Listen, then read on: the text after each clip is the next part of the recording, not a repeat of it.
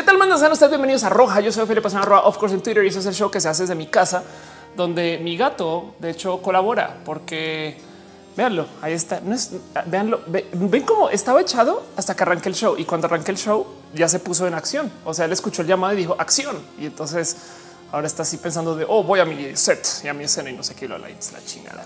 Ya no quiso colaborar. Pero bueno, anda, ¿cómo van? ¿Cómo están ustedes? ¿Cómo están hoy? ¿Cómo están el día de hoy? Un muy bonito inicio de junio, el mes más complejo y más movido para feria porque es el mes de Pride. Eh, cableé todo con las patas, literal, en los últimos segundos me puse a armar todo en chinga loca eh, y entonces no sé si me ven bien y me escuchan bien. Si, si no me ven bien, avisen. Eh, si, si me ven bien, pues muchas gracias. Espero que me esté viendo en este ahorita en twitch.tv slash of course, en youtube.com slash of course y también estoy en Mixer para las tres personas que consuman Mixer. Pero bueno, em, y sí, justo eh, muchas cosas de, que quisiera platicar hoy con ustedes, personas espectaculares de la web, pero no sin antes eh, recordarles un poquito de qué va. Roja es un show que se hace explícitamente para platicar acerca de pues, qué chingados pasa con mi vida, a platicar con ustedes. Trato de levantar un tema todas las semanas para que no sé, valga la pena. Un momento, va a hacer algo a ver cómo le ven ahí al audio. Trato de levantar este un tema con ustedes todas las semanas eh, pero en última se trata de platicar y de, vernos estas cosas. Entonces Roja, si bien le dedico un, tiempo, a esto que eh, le llamo balazos, eh, la verdad es que quisiera hablar de algo de ciencia y tecnología, algo relacionado con bielo LGBT y luego una sección de pregúntele a Off. Yo sé que mucha gente quiere hacerle preguntas a Off. Yo conozco esa Off, es un súper buen pedo esa vieja, pero em, mejor dejémoslas hacia el final. Lo, digo porque siempre salen preguntas a la mitad del camino y no me quiero descarrilar demasiado. Entonces, este, pues así las cosas, dice Borrego, escritor, besos y piñas desde Newfoundland. ¿Qué haces aquí en este chat? Qué bonito, güey. Qué cool. Dice este Dale Caro que Matú es eh, la pata pataronis patrocinadora. Exacto. Noelia está en el chat. Hola, Noel, ¿cómo vas? Qué bueno. mi día comenzó con Noelia en esta casa y es que es mi día estuvo, estuvo absolutamente cucú y fuera de lugar. Pero bueno, no podría hacer este show bien eh, y no podría dedicarles a ustedes un poquito más. Perdón, un pequeño paréntesis. Fran, muchas gracias. Muchas gracias por dejar todo nativo. Dice tengo que ir al. El gym es el gym. eh, pero mañana les explico cómo funciona eso. Eh, porque este show eh, existe básicamente para reunirnos y platicar. Y si vamos a estar todos juntos una vez a la semana, por lo menos, pues más vale que sea con alguna misión digna del por qué reunirnos. Así que todos los, eh, todos los, todas las grabaciones y todas las transmisiones, yo pues me siento a pensar un poquito del por qué hacemos este show. Y en últimas, si el show se llama Roja y se trata acerca de la Roja, que soy yo, que de paso está muy divertido. Mucha gente me pregunta que por qué soy comunista y no tiene que ver con eso, pero em, eh, va por otro tema, pero eh, todos los días levanto eh, lo que se está tuiteando por parte de una cuenta que se llama la cuenta el bot de colores. El bot de colores nos trae a nosotros un enemigo. Madre mía, ahora el bot de colores tiene ahí un chat cruzado. ¿Dónde estás, chat cruzado? Oy, oy, oy, Esto no me. Ah, ya sé por qué es esto. esto viene a ser porque Ofelia hizo esta operación. Listo perdón con ustedes. El bote de colores. Ay, Dios. Pues el bote de colores nos dice todos los colores que salgan, que salgan del corazón del bot más roto del Internet. Le tengo mucho cariño a este bot, de hecho. Y pues trata de levantar un digno enemigo, alguien contra quien eh, en últimas diga, sabes que es que la neta me cae re mal, me cae muy mal. Eh, nuestro color enemigo para el día de hoy es rosa engatusado. Rosa engatusado, que me acuerdo cuando estaba entrando a mi primer trabajo, que me dieron una computadora, me dieron una computadora y me toca trabajar con esa compu para lograr mis misiones. Yo no sabía programar en ese entonces, era un trabajo en programación y tenía el problema que junto a la computadora había un gato que dormía sobre el mousepad, porque a lo mejor entendía que el gato tenía que descansar ¿no? sobre este mousepad, porque gato ratón. Así que no se me olvida cómo me siento yo mi primer día y tengo que pasar como por esta engorrosa situación de decirle a mi jefe, perdón, es que no puedo usar la computadora bien porque el mouse justo no funciona en esta mesa y acá hay un gato. Entonces no puedo mover el gato porque el gato es un gato, no es un ratón. Eh, y tampoco puedo poner el ratón debajo del gato porque entonces yo creo que es justo lo que quería el animal. Así que eh, tenía un problema de tener la, la mi computadora en el trabajo, un gato este, parado encima del ratón. El ratón era color rosa eh, y me recuerda mucho esta escena del rosa engatusado al gato de mi primer día de trabajo. Te odio, rosa engatusado. Espero que no les haya tocado vivir ustedes algo similar. Muchas disculpas, muchas disculpas en caso que les haya traído algún recuerdo horrible o alguna cosa así. pero bueno, dice Borrego, escritor que si hace calor en México, hace calor en México, pero eh, como en México somos expertos en descalificar eh, cualquier queja, hace más calor al norte de México eh, y seguramente la gente que se está quejando al norte de México recibirá un tweet de alguien que está en Saudi Arabia donde les dicen pues hace más calor acá y alguien en Saudi Arabia, alguien en Saudi Arabia recibirá un tweet de alguien que está en el planeta Mercurio y les dice pues perdón, pero hace más calor en Mercurio y la gente que está en Mercurio, este pues no sabe, no sabe lo que es el calor en el sol mismo. Pero bueno, eso me lo dijeron, fue un rumor, fue un rumor. Dice General Pingüino, ya llegué a ver el directo, qué bonito. Dice el señor Frío, uso mixer y mi Xbox tengo. Exacto. Y el señor Frío también dice, ya bajo la temperatura, es verdad, es verdad. Es verdad. Dice Taco Girl que si el rosa engatusado fue quien mató a Mufasa, un poco, ¿eh? sí, un poco. Este y así las cosas. Oye, Matú, ¿a dónde vas? Miren, ya vino a saludar otra vez. Matú, sé profesional y maulla.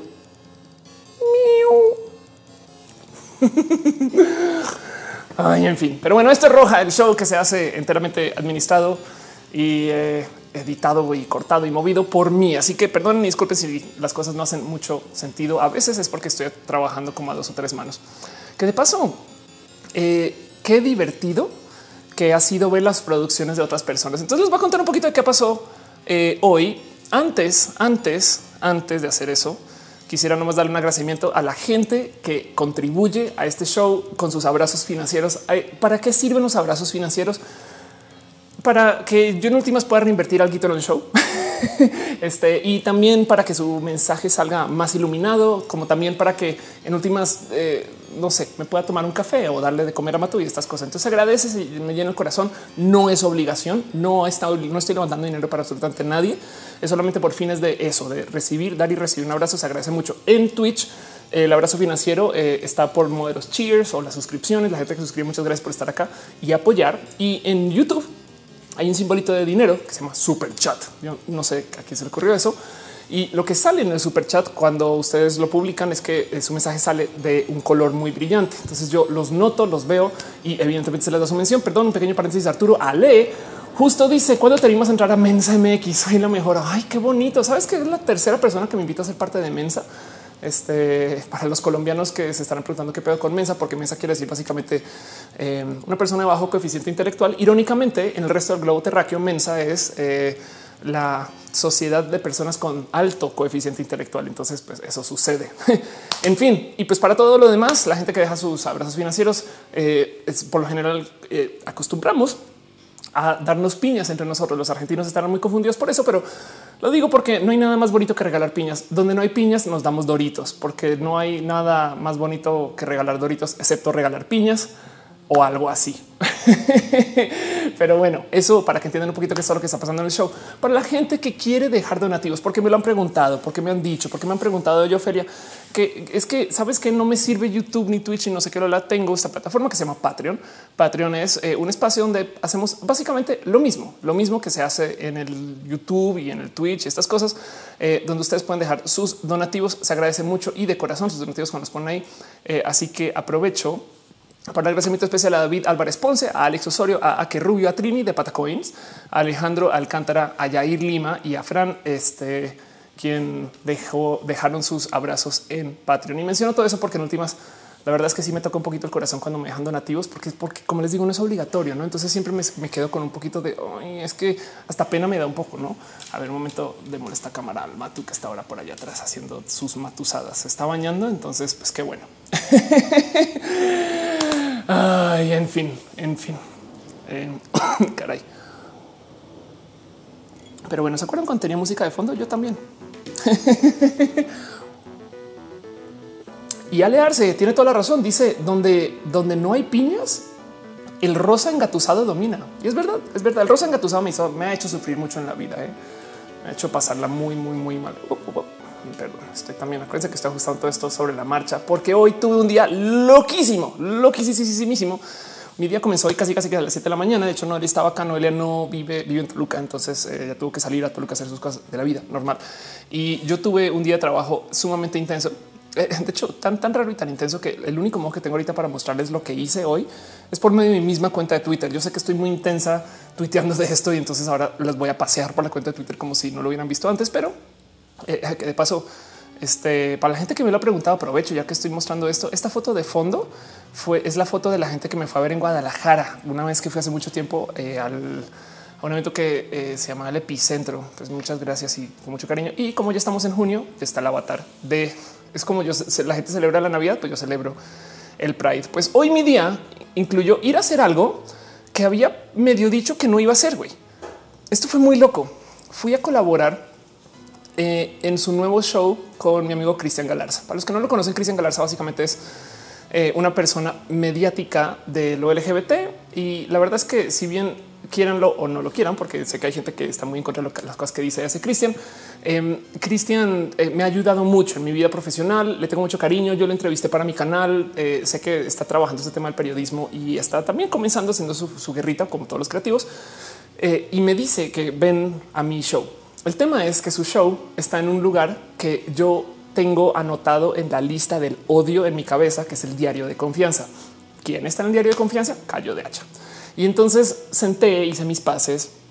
Eh, voy, ayudo, apoyo, acompaño a mi amigo porque está comenzando su show. Me pidió que lo madrinara o no voy, etc. Y pues, como ven, decidí, como básicamente, como dirían en inglés, bite the bullet, tomar este momento de pues bueno, ok, va, te vas a aventar y vas a platicar con él y vas a tratar de hacer algo este, que ojalá y sirva y ayude y estas cosas. Y entonces, eh, pues estuve allá y estuve grande y fue muy bonito porque lo primero es lo bonito de ver eh, las producciones de otros, de, otros es pues para mí entender un poquito la cantidad de gente que hay detrás de todo esto. No, eh, no tengo una foto acá para mostrarles, pero cuando estaba grabando con ellos había dos dudes para cámara, un dude para transmitir, había alguien que estaba ayudando con las luces, alguien que tenía audífonos, no? Y Cristian en sí con Chicharito que le están diciendo que hacer no sé qué, así de wow, qué locura, qué bonito, no? Em, y pues bueno, saliendo de ahí, eh, la verdad es que fue muy terapéutico un poco acercarme al diario de confianza. Es un medio con el que yo nunca pensé que iba a colaborar y pues evidentemente ya grabé y ya estuve allá, se transmitió. Fue muy bonito porque la audiencia del diario de confianza está acostumbrada a todo este como eh, periodismo como de odio, creo yo. Bueno, quizás estoy leyendo demasiado, no? Eh, pero, pero, pero como que sí veía a la gente en los comentarios salir con unas cosas que yo decía no es tan grave. Entonces fue bonito y ese video quedó por ahí publicado en su Facebook en Diario de Confianza. Yo creo que después saldrá a YouTube o no y no pasa nada. Eh, pero bueno, dice Aaron Montiel, la próxima que abran que quiera abrir un canal con temática LGBT, me gustaría algún día compartir una plática contigo. Pues vemos cómo podemos coordinar eso, no?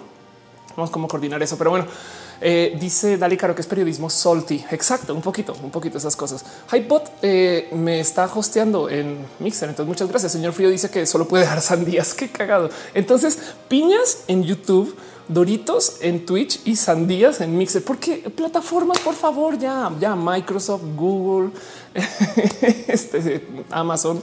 no, les digo que hagan las pases, pero pues es que el tema de con los estándares es que hay muchos. En fin, en fin, en fin. Pues bueno, pasé, pasé por ahí y me enfrenté con eso un poquito. Saliendo de ahí, es más, perdón, camino allá. Además, estamos pasando por el WWDC, que es este evento de Apple eh, de tecnología. Eh, básicamente es el anuncio de todo lo que está pasando con el tema de los desarrolladores, que si no lo conocen es cuando anuncian las nuevas apps, el nuevo sistema operativo, estas cosas, ¿no? Em, no quiero hablar del WWDC, estuve opinando todo el camino hasta que entré a la entrevista básicamente, pero lo que sí les voy a decir es ahorita en media hora eh, Nerdcore va a estar transmitiendo hablando del WWDC. Entonces yo sé que esta es una situación compleja porque Nerdcore Podcast es el show donde yo estaba y entonces les estoy pidiendo que tengan dos, no sé, ojos divididos y esas cosas. Pero anunciaron que hoy 4 de junio 9 pm van a estar hablando del WWDC. Ellos, la neta, yo creo que lo van a hablar más desde el corazón. Es una pasadita por si les interesa. Así que no hablamos del WWDC, pero que consta que trabajo en comunicación pero eh, creo que prefiero que este show y este canal se trate de otras cosas y que los de tecnología, los de tecnología. No eh, mañana hay Critical Bits y hablaremos de esto, pero si quieren la noticia caliente hoy, vayan. Akira trabajo mucho con Apple, eh, le tengo mucho cariño y, mucho amor. No voy a estar en este Nerdcore porque estar aquí es que Nerdcore. Oye, Ophelia, ¿por qué no se está en Nerdcore? Porque justo los días en los que hacen Nerdcore es cuando estoy en un escenario, en un show, en un stream. entonces se me ha complicado mucho, tanto que eh, ya como que sí les dije un mejor cuente conmigo como para colaborar, más no como host. ya no puedo estar eh, comprometida, me hasta pena, hasta pena, pero quiero mucho Nerdcore, le tengo todo mi corazón a Nerdcore. Em, Entonces, si quieren enterarse qué pasó con lo de Apple, eh, dense una pasadita por el canal de Nerdcore Podcast que va a arrancar a transmitir hoy a las 9 pm. Es más de manera retuita esto ya merito. Y pues bueno, saliendo de acá, por fin hice algo que muchas personas me habían dicho. ¿Por qué no lo has hecho, Ophelia? Ya, por favor, por favor, ya, Ophelia, ya, ya, ya. Eh, que estaban discutiendo ahí en Twitch es que ya me quema los dedos tuitear. Quiero, quiero, es que quiero poner esto en Twitter y ya y decirlo y no sé qué lo. Pero es que resulta que antecitos de estar acá y el por qué llegué tarde, estaba haciendo otra grabación para otro show y ay, chica madre, como tuiteo de estupideces que ya, ya está como bien abajo en la escaleta, perdón, en mi, timeline. Y es que por fin me di una pasada por Pepe y Teo opinan. Le tengo todo el cariño y todo el amor a Pepe y Teo, son lo máximo. Eh, por si la conocen o no, esta es Mina, la gatita eh, que tiene allá en casa. Y pues aquí está, también estaba Charlie y estaban también acá con alguien que está para edición. Y entonces de nuevo tuvo un momento de, o sea, Charlie están acá con luces, cámaras, este micro, ellos además organizándose, etc. ¿no? Em, y pues bueno, ellos son de los más divertidos. Los quiero. Eh, la verdad es que fue sumamente, sumamente entretenido y no podía parar. No podía. Estamos hablando de, hablamos de una cantidad de cosas que no les voy a mentir. A mí me queda un poquito hasta difícil. Es de me mandan la escaleta faltando una hora para grabar ¿ah? y me dicen, oye, Ofelia, vamos a hablar de los de los Millennial Awards MTV. Yo de güey, no es que este año ni los quise ni ver. A mí me da rabia que no me, incluyen, no me invitan y, entiendo por qué, güey. Em, pero entonces es como de repente decirme un güey, oye, no quieres hablar de estas cosas de las que no sabes, no entiendes. Entonces me ves estudiando porque yo no me perdono subir a hablar enfrente de una cámara sin saber de qué chingados. Eh, me eché todos los Millennial Awards antesitos de ir en camino eh, y luego me senté a leer opiniones y eh, investigar. Entonces eso, todo eso está pasando y saliendo de allá, literal llego a mi casa y tengo 10 minutos para sentarme, cablear y hablar con ustedes. Así que creo que ese video va a salir de acá el miércoles porque ellos editan en chinga loca, lo hace muy bonito. Em, y fue una experiencia espectacular de nuevo, porque es que eh, es más, saben que eh, otro, otro de estos casos que este ya, este ya es un show que es muy ajeno a mí, em, pero eh, a ver si lo encuentro. aquí estás. hace nada, no sé si ustedes recuerdan que yo fui parte de Platzi Live en su momento em, y a ver si dónde estás, dónde estás. Fui parte de Platzi Live y les ayudé a hacer su show y su planeación de show en ese entonces. Eh, y justo hace nada vi, ah, es que yo creo que esto pasó por Instagram. Vamos a ver. Justo hace, hace nada vi que también eh, Christian Van der Hens, que está haciendo un show ahora que es Van der News, eh, de repente sube una foto. Esto fue como ayer o antier. creo que en Instagram se Vandercito, no se Vandercito. Ahí estás. Sí. Em, y de repente aquí está claro. Él sube esta foto diciendo yo con todo el equipo de Se Van der News y yo así de what way como que todo el equipo, ¿qué estás haciendo? Evidentemente, no sé si también hay profesores o también hay gente que no, pero literal dice, estos son los equipos de los contenidos audiovisuales. Vean las cabezas, una, dos, tres, cuatro, cinco, seis, siete, ocho, nueve, diez, once y Cristian. Más que veo hay dos cámaras, este, luces ahí abajo, es de eh, tu momento de qué es todo esto, güey, porque de nuevo, a ver, les voy a dar el pequeño tour. El stream de Ofelia es Ofelia, su consola de audio, su cámara, su laptop y Naiden más y Matú, güey. Saben? Entonces, como que ver, ver a estas personas, ver estas producciones siempre me da un poquito de qué es todo lo que hacen los demás o qué es todo o qué es lo que no estoy haciendo yo. No digo, sería súper bonito tener a alguien para mover las cámaras, este, a diferencia que lo tengo que mover, pero ya este, eso, eso no sé, me, divierte mucho ver todo eso y ver cómo ver que Pepito también están eh, teniendo alguien para producción. No, no, no, es que eh, me choque ni me quite, solo me divierte ver cómo cada quien soluciona el problema de cómo transmitir. Dice Caro que es optimización de recursos. Exacto. A eh, dice: Yo fui que te dije que Pepito te invitarían primero. Sí, ellos justo me dijeron, te pidieron mucho. Entonces yo, pues qué cool, güey, qué chingón poder, no sé, son mis amigos, son mis eh, brothers ya como que o si, así me hacen sentir. No, yo no sé si me salgo, salgo de esa casa y lo primero que dicen, oye, es Ofelia otra vez. Pues, bueno, ya lo aguantamos. Me hacen sentir muy parte de su operación entera, no como que hablamos mucho de una cantidad de cosas. Em, y pues ya eso, eso en eso estaba, eso estaba haciendo, se estaba haciendo antes de llegar. Imagínense que eso fue mi día desde las 7 de la mañana hasta las 8 de la noche, casi, casi. Entonces, pues aquí estoy. Dice Taco Girl que murió su compu y tuvo que reiniciar. Maldito rosa engatusado. Exacto. Dice Manuel Sebastián Muñoz Reyes que si llegó tarde, no nos llegado para una tarde. Dice Arturo Le la flexibilidad de Matus. Sí, ya sé, pinches gatos, güey, ¿cómo le hacen? Em, dice el señor Frío, qué bueno que me pasé eh, a Mixer porque puedes ver Nerdcore en YouTube. Ah, pues eso también puedes hacer. Bueno, siempre puedes tener dos tabs y tenerlo lado a lado y tener dos audífonos y cruzar los ojos así o alguna cosa. Pero bueno, em, dice Monserrat Morato, eh, yo soy mamá de la locura, hago todo, no es parte de mí. También les puede ser una seña de quizás no saber delegar, puede ser algo así. Eh, y esas cosas. Dice Deida Cruz, ¿cómo te fue en las rapiditas? Me fue bien en las rapiditas si no fuera porque mi recomendación fue una que hizo Pepe en el show pasado y, se voltearon de hoy, qué bonito. Entonces, pues lo siento, ya les spoilería por, por, por dónde se fue eso, pero fue bien cool porque eh, hay muchas cosas en las que yo no encajo dentro del mercado LGBT. Yo honestamente no me considero y no me presento como una youtuber LGBT con todo y que ahí está la bandera trans. No, o sea, este es mi cojín. Este, pero ellos sí, todos sus contenidos son LGBT. Entonces me gusta mucho ver que eh, su desarrollo los lleva por ese lado de la industria y yo estoy buscando cosas diferentes. En fin, mucho que hablar acerca del TVPPT. El caso es que eso se grabó, eso sucedió. Estén ser pendiente y tanto. Em, quisiera pasar eh, también a hacer como dos rápidos mini anuncios parroquiales también, también, porque son cosas que eh, igual van a pasar, vienen, vienen para la marcha la semana, este mes está para mí loquísimo. Imagínense que la semana del 20 al 21, este, perdón, del 20 al 23, eh, la semana del 20 al 21 de Ophelia, ¿no? La semana del 20 al 23 o 24 eh, van a pasar tantas pinches cosas que eh, ya no, no, no, no proceso nomás mi, mi, mi mero calendario. Pero bueno, em, anuncios parroquiales de cosas que van a pasar. primero que todo, voy esta semana a Guadalajara. Eh, voy a ver, lo estoy buscando Digital Economy Summit. Eh, aquí está, creo que este es, este es el señorito. Sí, aquí estás, perfecto. Voy a Guadalajara, voy el jueves a Guadalajara, voy a estar allá por si quieren dar una pasada. Voy a tratar de hacer algo. No me culpen si no la logro, porque depende de cómo sea mi chamba allá. Voy a Guadalajara, estar en este evento que se llama el Digital Economy Show and Summit, que dice foro de transformación. Pues por eso me llevan, llevan a la trans al foro de transformación. Exacto, es por eso. Güey. Pero pues es un foro de estos donde llevan eh, conferencias de tecnología para gente que este, va a presentar cosas eh, que si ustedes no están en el rubro del emprendimiento de la tecnología, puede que digan qué mamertos, voy optimizando los procesos con el Internet of Things. No es como o no, igual y les encanta. Eh, y esto va a ser parte de no. Aquí estoy, de hecho, voy a presentar una cosa que me pidieron. Me pidieron el tema. La verdad se llama, no, sé si alcanzan el se llama brand safety Dicen cómo lindar tu marca en el ciberespacio. ¿no? Y entonces eh, voy a hablar un poquito de cómo eh, si tú eres una marca, pero tienes una eh, persona que representa la marca, como la persona lleva la responsabilidad ante los ojos del viewer.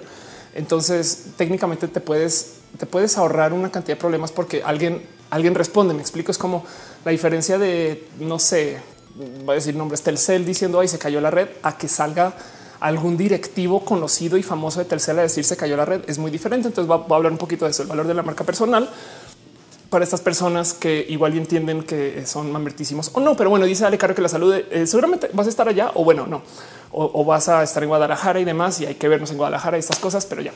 Eh, y mm, el caso es que lo que no sé si pueda hacer eh, este es el jueves, porque yo hablo el jueves, llego, el mismo jueves, hablo y luego el viernes otra vez tengo una presentación, un foro, panel o algo así, pero el jueves en la noche hay chance, hay chance que pueda ir a un open mic, que es un open mic.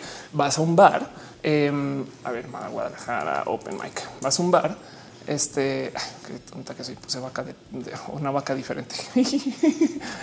este Em, y entonces básicamente te dejan subir al escenario y contar cinco minutos de chistes. ¿Quién usa eh, este tipo de, rutinas? Perdón, ese tipo de, como de, servicios quizás.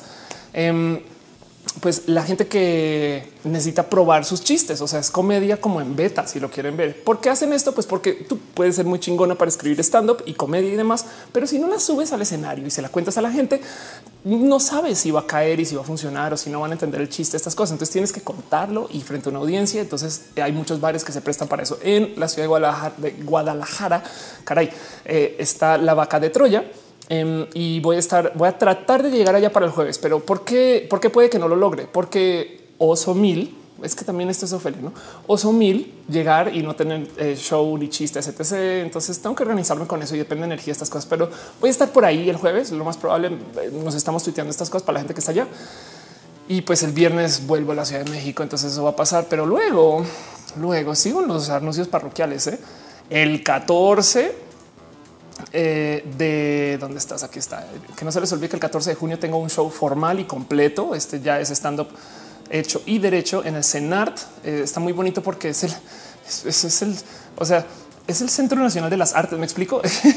Eh, y el CENART va, va, a presentar un ciclo, un ciclo de stand up en el foro donde vamos a estar muchas personas presentando nuestra comedia. Yo voy a cerrar todo el evento, que me da un poquito hasta como de pena que me den tal responsabilidad, pero bueno. Mm, y pues ahí voy a estar. Dense una vueltita. Estos boletos los consiguen en Ticketmaster. Ya me dijeron por si quieren ir. Es, este es stand up tal cual formal. No es nada de probar show, no es nada de intentar chistes, una de estas cosas. Y lo que sí está medio en beta, pero también va a suceder, es que el mero 22, eh, justo el último día antes de la marcha en la noche, hay un show también de stand up que es en colaboración con Raúl Meneses. Raúl Meneses ya me dijeron, creo que no sé si estoy spoilerando, no, pero ya me dijeron que está haciendo cosas bonitas con Netflix. Eh, y él este, pues está haciendo su show que se llama justo, eh, se llama Rascacielos. Pero me invitó, me invitó. Esa foto no tiene Photoshop, así es de eh, alto él, así soy de alta yo. Y entonces vamos a hacer un show que se llama Comedia de Altura. En fin, todo eso, un mega anuncio de toda la comedia que va a estar haciendo Ofelia, porque de por sí Ofelia parece que no es chistosa sola, ella o alguna bobada de esas. Así que todo eso está pasando todo eso está pasando. Dice Aaron Montiel que si voy a ir a Social Media Week, Social Media Week de este año, eh, creo que no, ¿eh? este, porque creo que es justo cuando estoy haciendo toda esta locura de esa semana. Creo ah, me escribieron del Social Media Week y, no, no, he checado si puedo, pero lo más probable es que se pise. O sea, es junio, entonces va a pisar con algo. Lo sé. Pregunta Oscar Urquía que si eso que sonaba era Doom, era Doom. Dice Luigi Forestieri que el 21 soy de Luigi, soy de Luigi. Eh, así, así las cosas. Eh, Morato dice pruebas de productos dando, pero exacto, como estar en el súper y que de repente te acerquen y te digan, quiere llevar una probadita? Sí, así, pero con los chistes, así, pero con los chistes. Dice Oscar que rescate en las alturas. Exacto. Em, dice Dale, creo que el 22 va a estar en Ciudad de México, pero que va a estar ocupado, eh, ocupada. Eh, es mal, eh, vacuando a mamá. Porque ay, caro, después me cuentas de eso. Eh. Em, pero bueno, igual hablemos, hablemos eh, cuando estén acá. Dice Lulu 09. Siempre te anuncia como colombiana. Si eres mexicana, anuncia como colombiana. Es verdad, ¿eh? debería de decir eso. Soy colombo mexicana. Em, la verdad es que te digo algo, Lulu. Si, si la nacionalidad fuera una identidad sexual, yo soy bi, no o pan. No es este, soy pan nacional, este en que pues, soy tan colombiana como quiero. Y cuando digo y me sirve, digo que soy 100% colombiana, como soy tan mexicana como quiero. Y cuando quiero y me sirve, soy 100% mexicana y, puedo ser 100% colombiana y 100% mexicana al tiempo. Sí, sí puedo, eh, como una persona biopansexual, no? Pero bueno, este eso, eso, eso sucede, no? Este eh, y eso es básicamente todo lo que tenía para ustedes para el inicio del show. Estas cosas como antes de arrancar formalmente. Entonces vámonos ahora sí, como con cariño a lo que sí es el show y de las cosas de las que quería platicar con ustedes hoy, hoy. Primero que todo, un amable recordatorio que pasaron muchas cosas esta semana, pero que luego viene la marcha y en la marcha se va a enloquecer más y que este año parece que hay dos marchas en casi todas las ciudades. Entonces quería levantar ese tema nomás porque vamos a ver si lo encuentro por aquí rápido. Es que ni siquiera el Dream Stabs, pero a ver, dos marchas LGBT Monterrey, a ver si aparece. Em, por algún motivo, ah, bueno, yo creo que afortunadamente no han hablado de esto, pero se están celebrando marchas en dos momentos diferentes. Y es que el motivo es que como que por algún motivo el motivo es muy, muy evidente. Hay motivaciones políticas para hacer la marcha. Entonces hay algo, está pasando algo con el mundo de como el activismo LGBT, donde estamos nosotros los chamacos, y lo digo porque me incluyo más en este grupo, aunque yo quizás sí clasifico para no ser de la, de la horda de chamacos. Em, y es porque los chamacos están muy enfocados en lo mediático, en la gente LGBT que se visibilice, eh, en comunicar lo que es LGBT, esas cosas. Y la generación anterior está enfocada en derechos y el activismo. Me gustaría llamarlo activismo duro, pero no quiero, no quiero dejar que esto implique que el otro activismo es un activismo suave.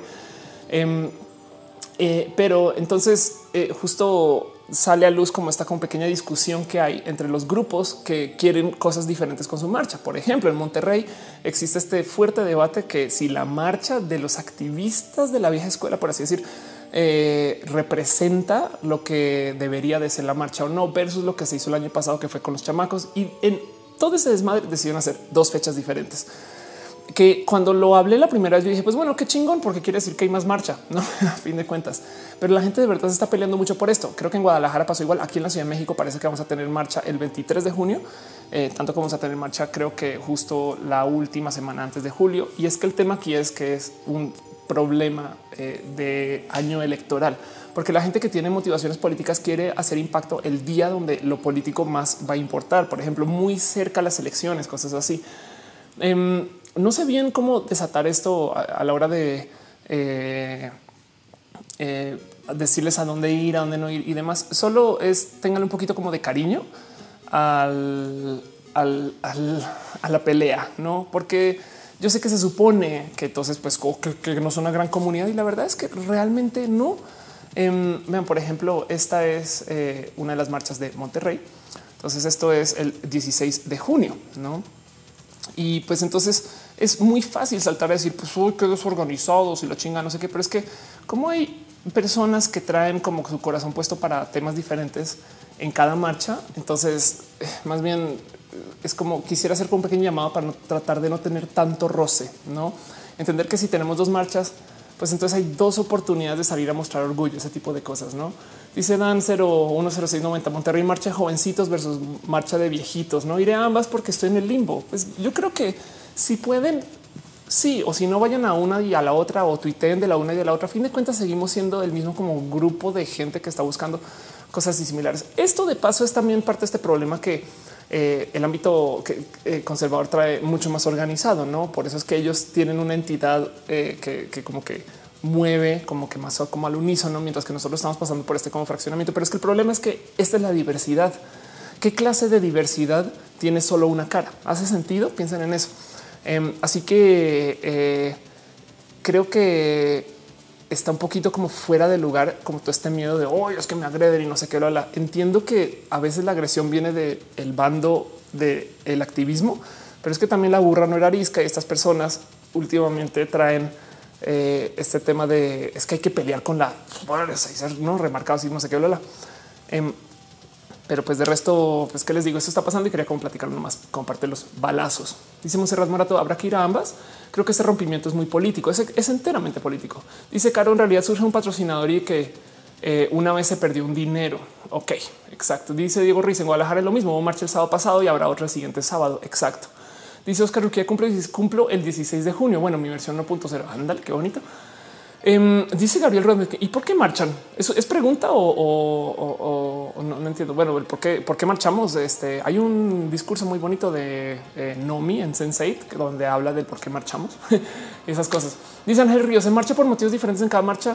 Mira, te digo algo, aún en la marcha más grande, eh, que creo que fue el año pasado en la Ciudad de México, nadie está marchando por lo mismo. El mero tema que seamos una comunidad eh, yo creo que es una conjunción de nombres para más bien decir que somos muchas poblaciones que estamos compartiendo el mismo espacio para pedir cosas relativamente similares, porque las viejas lesbianas quieren cosas diferentes a que los chicos gay, que diferentes que las viejas trans, aunque sean viejas trans lesbianas o heterosexuales, que lo mismo que diferentes que eh, algunas personas intersexuales, que diferentes que algunas personas este, eh, asexuales o sabes, como que de cada letra va con como su meta, pero la idea es como salir a decir es que todos nosotros estamos pidiendo cosas que se deben de considerar. No es lo que sea que haga el movimiento por la diversidad debería funcionar tanto para las personas LGBT como para las personas con discapacidad, quienes también eh, las discriminan, no, no las, no las contratan porque hoy es que yo no sé si tú en esa silla de sabes, tanto como para las personas indígenas que igual y no les dan trabajos por su test o por su cómo hablan y cosas que no tienen para nada relevancia con, con su potencial capacidad de desempeño en el trabajo, no? Eh, y, podemos seguir con eso. No ese es el movimiento por la diversidad. Entonces, aún cuando tenemos un frente, si quieres verlo homogéneo, irónicamente homogéneo, este aún así todavía se marchan por mil motivos diferentes. Una de las cosas que salen a relucir en un chingo de marchas es este tema de y dónde, eh, por qué dicen le dicen la marcha gay, es la marcha LGBTTIQ2, y es de, pues sí, también es la marcha de todos los movimientos como la marcha gay, como la marcha trans, como la marcha travesti, como la marcha RuPaul's Drag Race, todas mezcladas en uno. No hace sentido, es heterogéneo, irónicamente para una marcha LGBT, pero así es. Em, yo creo que hasta de cierto modo podría decir que le encuentro una pequeña belleza poética a que la marcha por la diversidad no se encuentre un frente común y entonces tengamos varias marchas. Me explico, es como de, pues bueno, eso hace sentido, ¿no? Eso es la diversidad. Em, y, lo único triste es el desgaste que nos estamos dando por ser parte de estas comunidades eh, eh, y entonces recibir como un poquito como de deshumanización por parte de los demás. La verdad es que ellos marchan y tienen sus motivos y están igual a favor de la comunidad LGBT como nosotros marchamos y tendremos estos motivos, asumiendo que somos polos, no es que es como eh, pues claro que tu pie izquierdo tiene que caminar porque tu pie derecho está caminando. Se sentido ese tipo de cosas, no? Em, no lo considero como una situación como de distancia, pero sí era algo que quería platicar con ustedes. Eh, dice Hanna Machi, Matú, ¿por qué está tan alejado? Ya no sé, seguro es el calor, eh? Matú, la neta, neta, eh, anda, anda rarito desde que está haciendo calor y estas cosas. Eh, dice Monserrat Morata, confío que cuando algo se rompe se termina pariendo algo más fuerte. Eso es verdad. ¿eh? Dice Sara Salazar Fonseca, eh, agradezco que transmito tranquilidad. Qué bonito, gracias. Tark Al Amin dice viendo roja con mi novio. Hoy qué pena. Pues está bien. Pues gracias por pasar por acá. y dice Gabriel Rodríguez, pienso que es un desfile, no tanto una protesta. Sí, pero eso también está bien. Me explico. Es que de nuevo son muchas cosas todas al tiempo y está bien tener el desfile. Es más, te voy a está bien tener el desfile ¿Sabes y por qué está bien eso? Eh, porque eh, también hay que visibilizarnos. Eh, mira, ¿tú crees que de la marcha feminista salen grandes cambios feministas para el país? Igual y no, que o sea, se lograrán algunas cosas dentro de lo político, pero si tú eres un político que ve llegar una marcha todos los días desde el ángel a tu oficina, tampoco es como que digas, oye, esto sí van en serio. Uy, no, estas fotos ahora sí, no. La marcha también sirve eh, para que la gente se conozca y sobre todo la gente, tú piensas, mira, pues va a sonar un poco horrible ponerlo así, pero piensan los niños, pero piensan los niños LGBT que piensan que son los únicos LGBT en su en los tres condados a distancia. Me explico. las únicas personas hay, cuando conozco viejas trans que acaban de salir del closet, siempre me vienen con esta como carita triste de es que soy muy rara. No entiendo. Desde que yo tenía seis años, yo me ponía los tacones de mi mamá y entonces nadie me entiende. Yo así de ah, ok, bueno, mira, te voy a presentar a mis 40 amigas trans. No, y acto seguido a las tres semanas es la más vieja loca con todas y no sé qué. Em, lo único que tuve que hacer es presentarle a una horda de mujeres trans que están ahí. Esto es un caso de mujeres trans. Lo mismo con chicos trans, lo mismo con cada que alguien sale del closet, viene como con sus historias. La marcha sirve exactamente para eso. Por así sea desfile. Eso está bien también, eh, porque sirve para sentirnos parte de algo y conocer a alguien, pasarla bien un día. Me explico. Es como, eh, pues sí, también es una celebración por unas cosas. No es como, eh, pero quien tiene que protestar, protestará y quien tiene que desfilar, desfilará. No espero que eso haga sentido. Dice Alexander y algo ir a la marcha de abrir Grinder. Seguro en los días de las marchas Grinder tiene así como el triple de servidores todo andando. No dice Daiko. Eh, sobre todo hay que notar que no somos las únicas personas así. Exacto. Em, dice eh, Nath Rodríguez. La importancia también es por temas de memoria y reconocimiento. Es un acto político importante. Exacto. Sí, exacto. Dice el señor Frío hetero pride, human pride. También eso también, eso también puede estar ahí. Mm. Dice Monserrat Moeta, mi pareja dice que la marcha es multifactorial y coincido. Exacto. Es una marcha muy matemática. Viti Navarro está en este chat y dice qué opinas de la estructura activista en colectivos como lo que hago yo. Pero la, estructura de comunidad es muy desgastante. Eso sí, te quiero mucho. Viti, ¿qué haces aquí? Menos dejando. Gracias por el donativo. Un abrazo. Mucho, muchas, muchas gracias. Qué bonito verte. Em, y a ver, a ver, agarra tu pregunta un poquito con calma antes de arrancar con todo lo demás. ¿Qué opinas de la estructura activista en colectivos versus estructura de comunidad? Em, eh, a ver, creo que van a necesitar que me expliques eso un poquito más, pero eh, voy a tratar de entender a qué te refieres. la estructura de vamos a hacer un colectivo, ah, como en la marcha, entiendo, como que eh, qué pasa cuando tienes como un colectivo específico y, es a veces exclusionario. Em, hoy, me, hoy hablé de eso justo en mi entrevista con Cristian Galarza eh, donde en, el diario de confianza de todos los lugares es que todavía, todavía, tengo, como todavía tengo ese momento así como de Ofelia, hablaste un diario de confianza. güey Es como manches, no manches. Pero mm, eh, voy a hablar un poquito de eso, del tema de las feministas TERF. Las feministas TERF son las feministas exclusionarias, que son pueden ser un tedio horrible si tú eres una vieja trans. Em, eh, y, es lidiar con mujeres que mujeres trans que se la pasan diciendo pues es que saben que eh, pues, no, perdón, con mujeres feministas que dicen es que las mujeres trans no son mujeres y eso es complejo porque dices, güey, entonces cuál es mi feminismo? No, o sea, no, qué pedo, no sé qué lo. Pero luego, durante las marchas, estas cosas a veces también dicen, pues yo tengo mi propio colectivo y no quiero que seas parte. Entonces entiendo, creo que tu dinámica es eso a lo que te refieres, em, porque dices, pues hay, hay, si haces una dinámica de colectivo puede ser muy desgastante porque luego te dicen, pues ser parte de la comunidad también. Yo creo que en algún momento tenemos que comenzar a permitirnos el dejar pasar cosas que son medio malas, este, pero que igual todavía colaboran con la comunidad. Entiéndase, yo he hecho mi, hice mi paz con las TERF. Cuando yo conozco a alguien que es de índole TERF, la neta neta así irónicamente le bajo de huevos y entonces me la paso diciendo, pues bueno, si para ti yo soy vato, pero tú te estás encargando de que las mujeres tengan un lugar, no sé qué hora, adelante. Ve, no me voy a poner así como a pavimentar el camino para que solucione los problemas. Em, pero tampoco voy a tratar de poner resistencia porque la chamba verdadera de una mujer feminista TERF igual debería ser contra alguien que esté causando real opresión, no contra una vieja trans. Entonces, eh, en que yo pongo resistencia a su batalla, entonces me va a entender como una persona de corte opresor.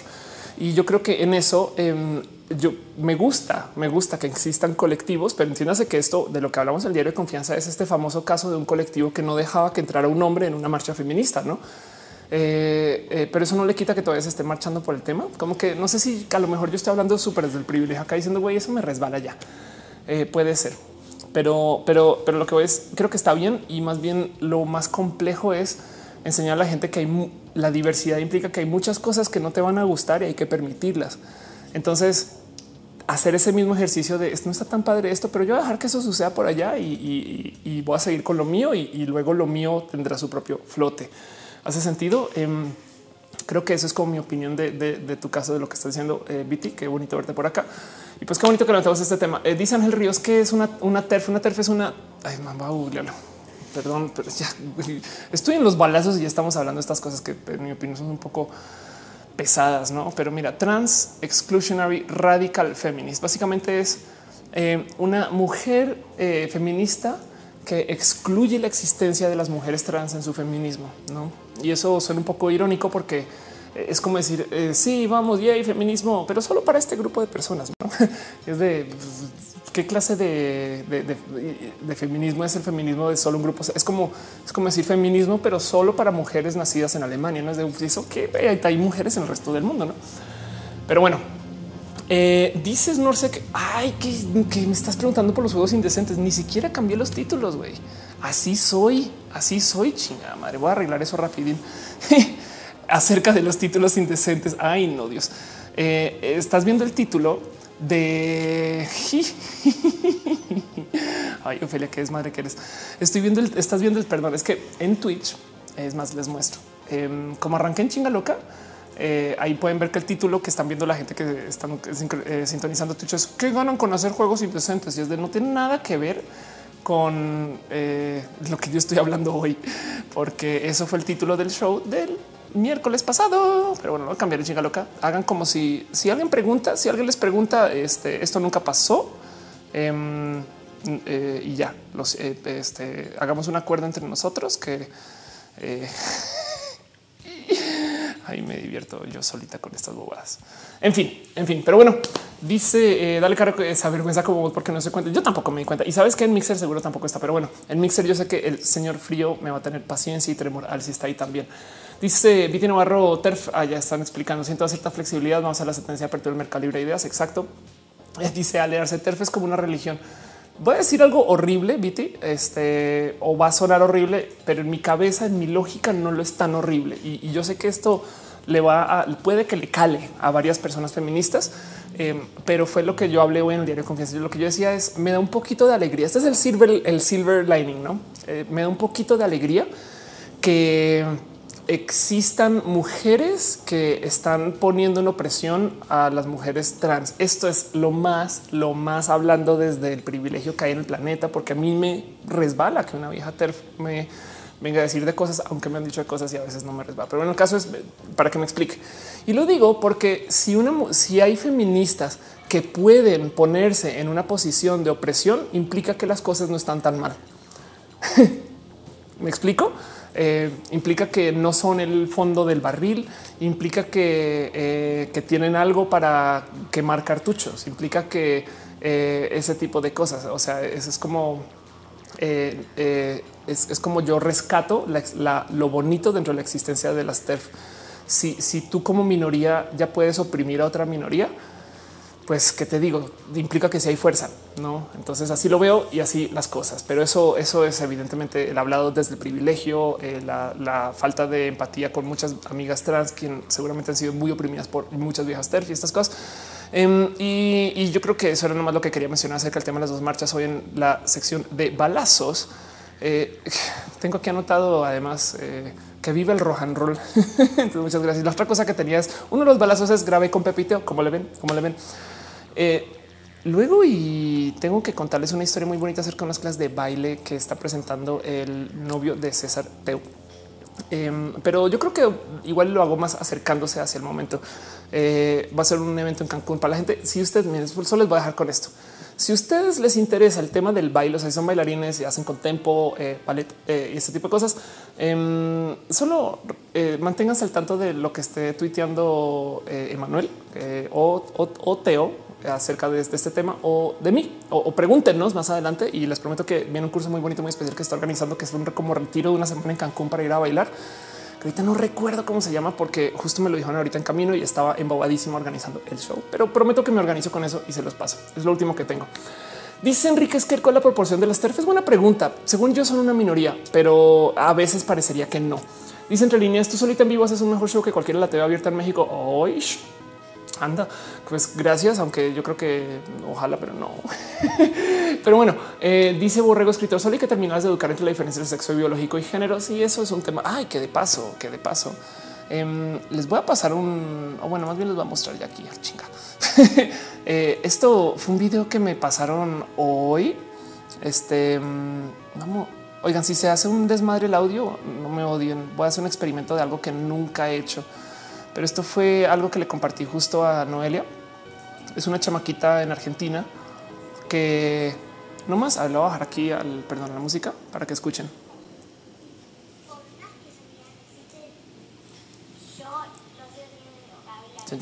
Ahí vas. Ok, entonces es una chamaquita en Argentina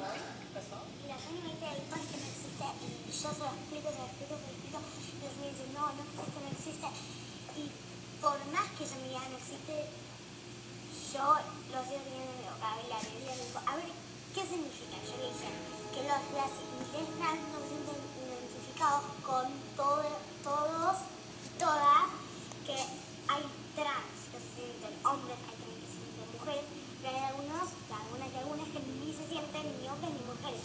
Y los, las y les trans reclaman eso. Nosotros, nosotras y nosotras respetamos cómo nos queremos llamar nosotras, también tenemos que respetar cómo se quieren llamar ellos, ellas y ellas. Perfecto, ¿Y, y, qué te dice y qué te dice la señal? ¿Porque te pasó con una o con varias? Con todas. ¿Con todas? te dijo que le vayas a la dirección? Sí, un niño me dijo que vaya a la dirección, la dirección. No, no fui a la dirección igual me salvé. Porque siempre te dan una segunda oportunidad. No fui a la dirección, pero igual si yo iba a la dirección, la misma directora iba a retar a la señorita porque la directora habla con lenguaje de género. O sea que si yo iría a la dirección, en ese caso estaría re bien.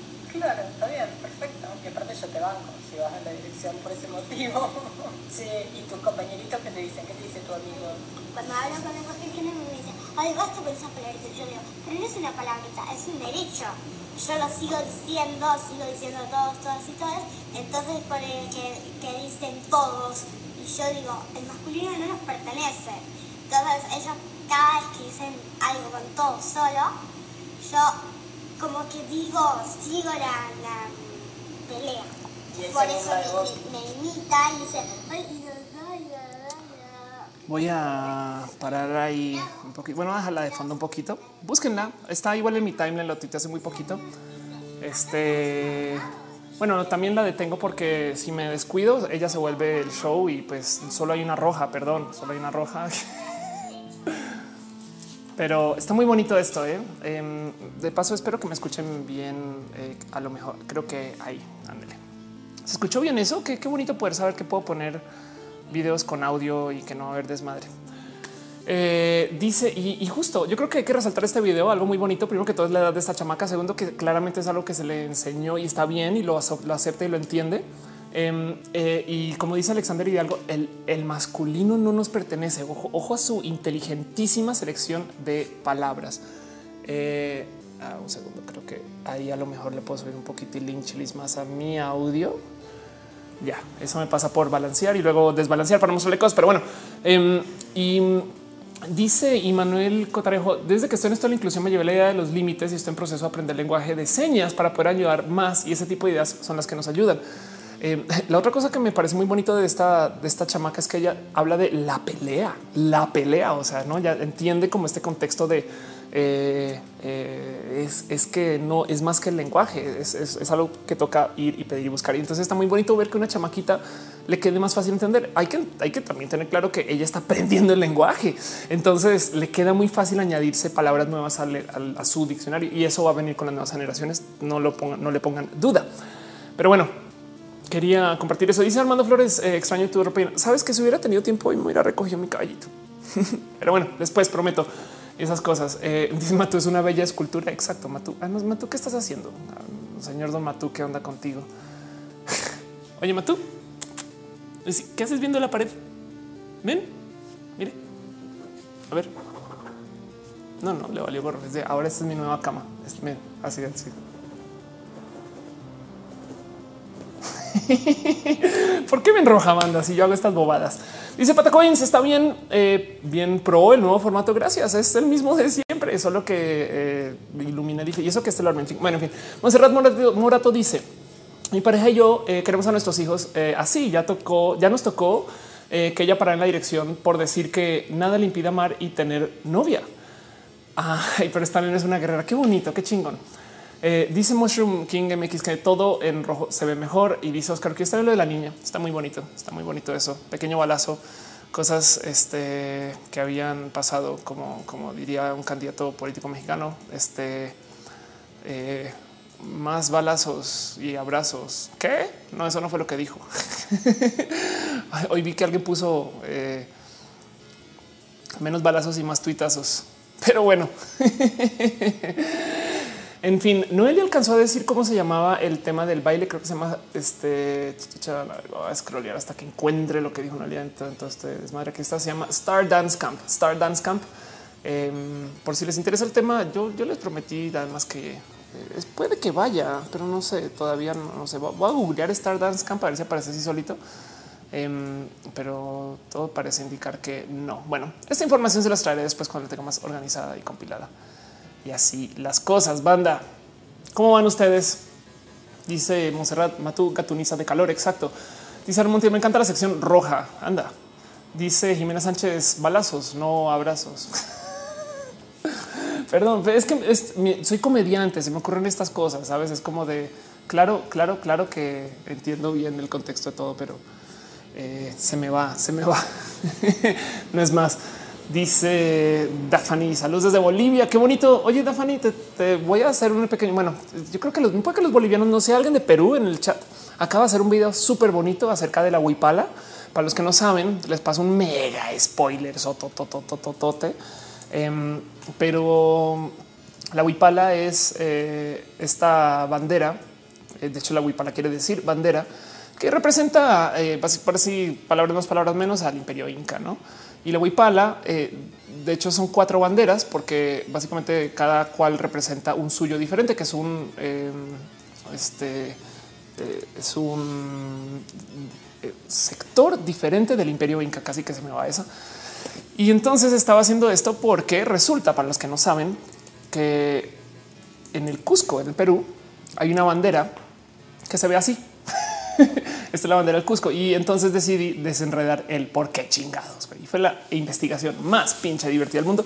Me acordé, perdón, perdón, te, te, eh, asocié con todo este cuento porque En Bolivia se ve mucho este tema de las banderas eh, pues, de, la huipala de su sector, ¿no? Entonces, pues también exacto. Pero bueno, Alexander y algo dice peruano presente, presente, chingón.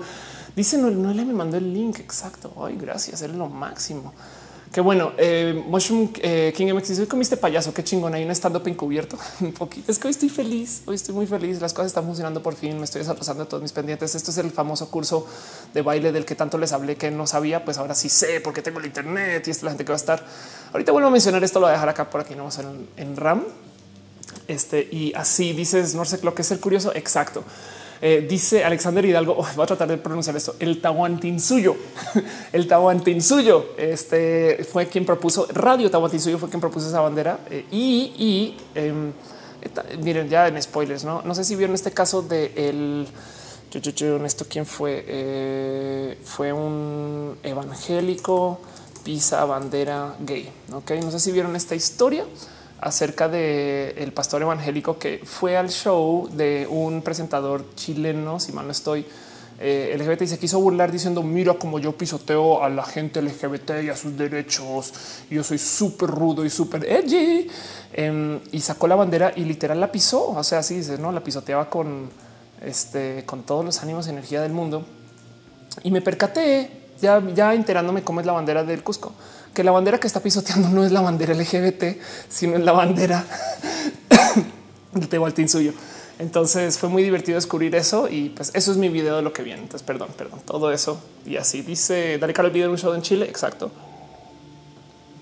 Dice Aisha Curi, un familiar me bloqueó todas las redes sociales por defender los neologismos y porque no eh, y el uso de X en las palabras con género. Inmadura a nivel no acepta otros puntos de vista. Imagina, te digo algo como, y esto es mi discurso con esto, cómo me asombra que evitan eh, usar las, las, nuevas letras entre comillas o modos incluyentes etc cuando se trata de género, pero cuando se trata de cualquier otra cosa es de ah, sí, claro, eh, el, progreso del español ha sido espectacular desde el latín. Sabes, es como de justo para el tema de género. Uy, no, no, no, no, no. Yo, yo, yo siempre soy una persona muy correcta, pero para todo lo demás es de me vale madre si escribo con emojis. ¿Dónde están? ¿Dónde están la RAE de los emojis? Me explico. Em, este, y, modifico el lenguaje a mi gusto. No uso eh, símbolo de exclamación para abrir, símbolo, símbolo de eh, interrogación para abrir, nada de eso. Pero cuando se trate de que vamos a incluir cosas con género, uy, no, no, no, no, no, no, hay que ser muy formales y, hay que ser muy, muy perfectos con el español, que es eh, espectacular. Es español, es lo mejor. ¿eh? Pero bueno, dice Michelle Ortega que me saludes, porfa. Hola. Dice Ale Arce, ese pasado angélico es tan rosa engatusado. Exacto. Dice eh, Frida Sofía Cadenas de la Cruz. Eso eh, ya lo había hecho Suri en un noticiero sexy. Exacto. Sí. Lo bonito fue la, verdad es que no, tanto esta historia, sino el entender de dónde viene la bandera de Radio Tehuantinsuyo y, y, el cuento del imperio inca y entender que además, ojo, esto fue lo más bonito de todo y les está bien raro. ¿eh? La bandera de, de Cusco y la bandera LGBT se presentan el mismo año, el mismo mes y eso me vuela la cabeza. Pero bueno, el caso dice eh, Rebeca Rosas. Descubrí que las clones son en realidad Android SRT 600 de Detroit. Exacto. Dice José García Suri es chingón, es muy chingón, hace cosas muy bonitas. Snorsec dice el español es tan bonito que cada día se transforma más y adecua más a la forma en la que hablamos y lo que somos. Exacto. Dice Dale Carlos, la familia pues se manifiesta en roja. Claro que sí. Dice eh, Luis Túa es el México o la México. Fíjate que en mi stand up yo siempre me aviento este chiste que digo que la Ciudad de México es trans porque antes era este el DF y ahora es la CDMX. ¿no? Entonces transicionó. Pero bueno, em, Carlos Manuel Epóndigo dice la RAE ya habló de los emojis. ¡Ah! Quiero ver eso. Qué cool. Y entonces hay como ortografía de emojis. qué raro, güey. Tremor ahí, hay tremor al mando un saludo. El señor Frío dice menos fans, eh, más revueltas y así las cosas. Y dice, dale caro, el símbolo de la del Ciudad de México es el, el ángel, es un ángel, pero tiene chichis, ¿no? Entonces, claro que es trans. Miguel Cano dice después del último rojo empecé a tomar no trópicos diseñados para deporte junto con vitaminas y pre-workout, tanto súper activo, contento y energético. Miguel, haces el favor y te checas, te cuidas, te cuidas, te cuidas. Este, eh, este, porque ya, ya sabes, no es, es todo con responsabilidad, sobre todo si tiene que ver con tu cuerpo, no? Dices Norsec, el calor o la calor. Pues yo les voy a decir algo. En Colombia la gente dice eh, eh, el pipi, acá dicen la pipi y el popó. No, si vas al baño, ¿qué, hizo ese chamaco en el baño? Hizo, hizo, ahí dejó el popó. pero bueno, exacto. Dice Viti Navarro, la RAE siempre se tarda, pero ya hay, traductores de emojis y empiezan a pedir traducciones incluyentes, medida mucho más importante para la actualidad de los fallos de la RAE. Em, alguien me dijo una vez que más moderno que la RAE Fondeu que no sé bien quién cuándo de dónde, solo recuerdo fondeo, entonces puede ser quizás. Eh, dice el señor Fío, la Ciudad de México siempre ha sido la capirucha. y em, eh, Bogotá, Bogotá, eh, desde que tengo recuerdo, se le conoce como la nevera. Bogotá es la nevera porque hace frío en Bogotá y esas cosas. pero bueno, yo les prometí que les iba a hacer un show acerca de cosas que no tienen nada que ver con lo que estaba hablando. Vamos a hablar un poquito acerca de, no sé si decirle ciencia y tecnología, pero chinga tu madre, lo voy a poner en ciencia y tecnología. Lo siento con ustedes si querían este algo un poquito más claro que lo que hablar hoy, pero hoy quiero hablar acerca de la gente millennial. El tema de la gente millennial que me divierte mucho que exista, lo levanto en mi stand up, es algo que me gusta platicar mucho y no más. Eh, siempre me gusta hacer como está como pregunta de em, para la gente que está aquí presente, quién no es millennial o quién sí es millennial o quién se identifica millennial.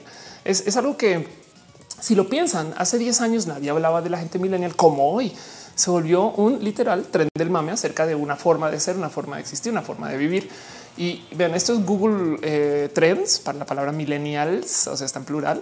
Pero pues queda claro que eh, vean esto. O sea, eh, en el 2008 no se habla de los millennials como ahora. En 2012 medio aparece, eh, no ya para el 2016 se vuelve tema y en el 2017 explota, no? y luego, pues medio se calma. Ahora esto es trends, eso es a nivel mundial. Vamos a buscar esto, por ejemplo, vamos a buscarlo en México a ver qué pasa. A ver si cambia. No es igualito, es igualito. Bueno, pues se parece global, no se movería también. Pero bueno, para que entiendan que esto es un tema relativamente nuevo. Y de hecho, ¿quién habla más de los milenios? Está divertido esto. En Querétaro, ah, esto es habla, no buscan, lo mencionan en el buscador, estas cosas. Querétaro, Quintana, la Ciudad de México, Estado de México, entonces no levantar y tal. Y siempre me divertido mucho el tema de justo el, tren del mame contra la gente millennial. Primero que todo, porque millennials eh, este el término millennial se lo inventan eh, en Estados Unidos para discriminar entre, o sea, discriminar, digo, no en el punto de vista peyorativo, sino para dividir, para segmentar entre eh, grupos de población para ver a quién le podemos mercadear una cosa diferente que lo que le podemos mercadear a otra. Y, mm, y eso es, o sea, eso, eso es, eh, eso es lo que es ser millennial. Y entonces tienen estas como generaciones que de nuevo esto es en Estados Unidos. Entonces tengan en cuenta que así es como se presentan los grupos, como se quiere oficialmente lo que quién es millennial y quién no. Em, la generación silenciosa nació en 1928-1945, que si mal no estoy, creo que le llaman la de la the greatest generation that ever lived. Si mal no estoy, es un cuento así, pero la generación más grandiosa que haya vivido.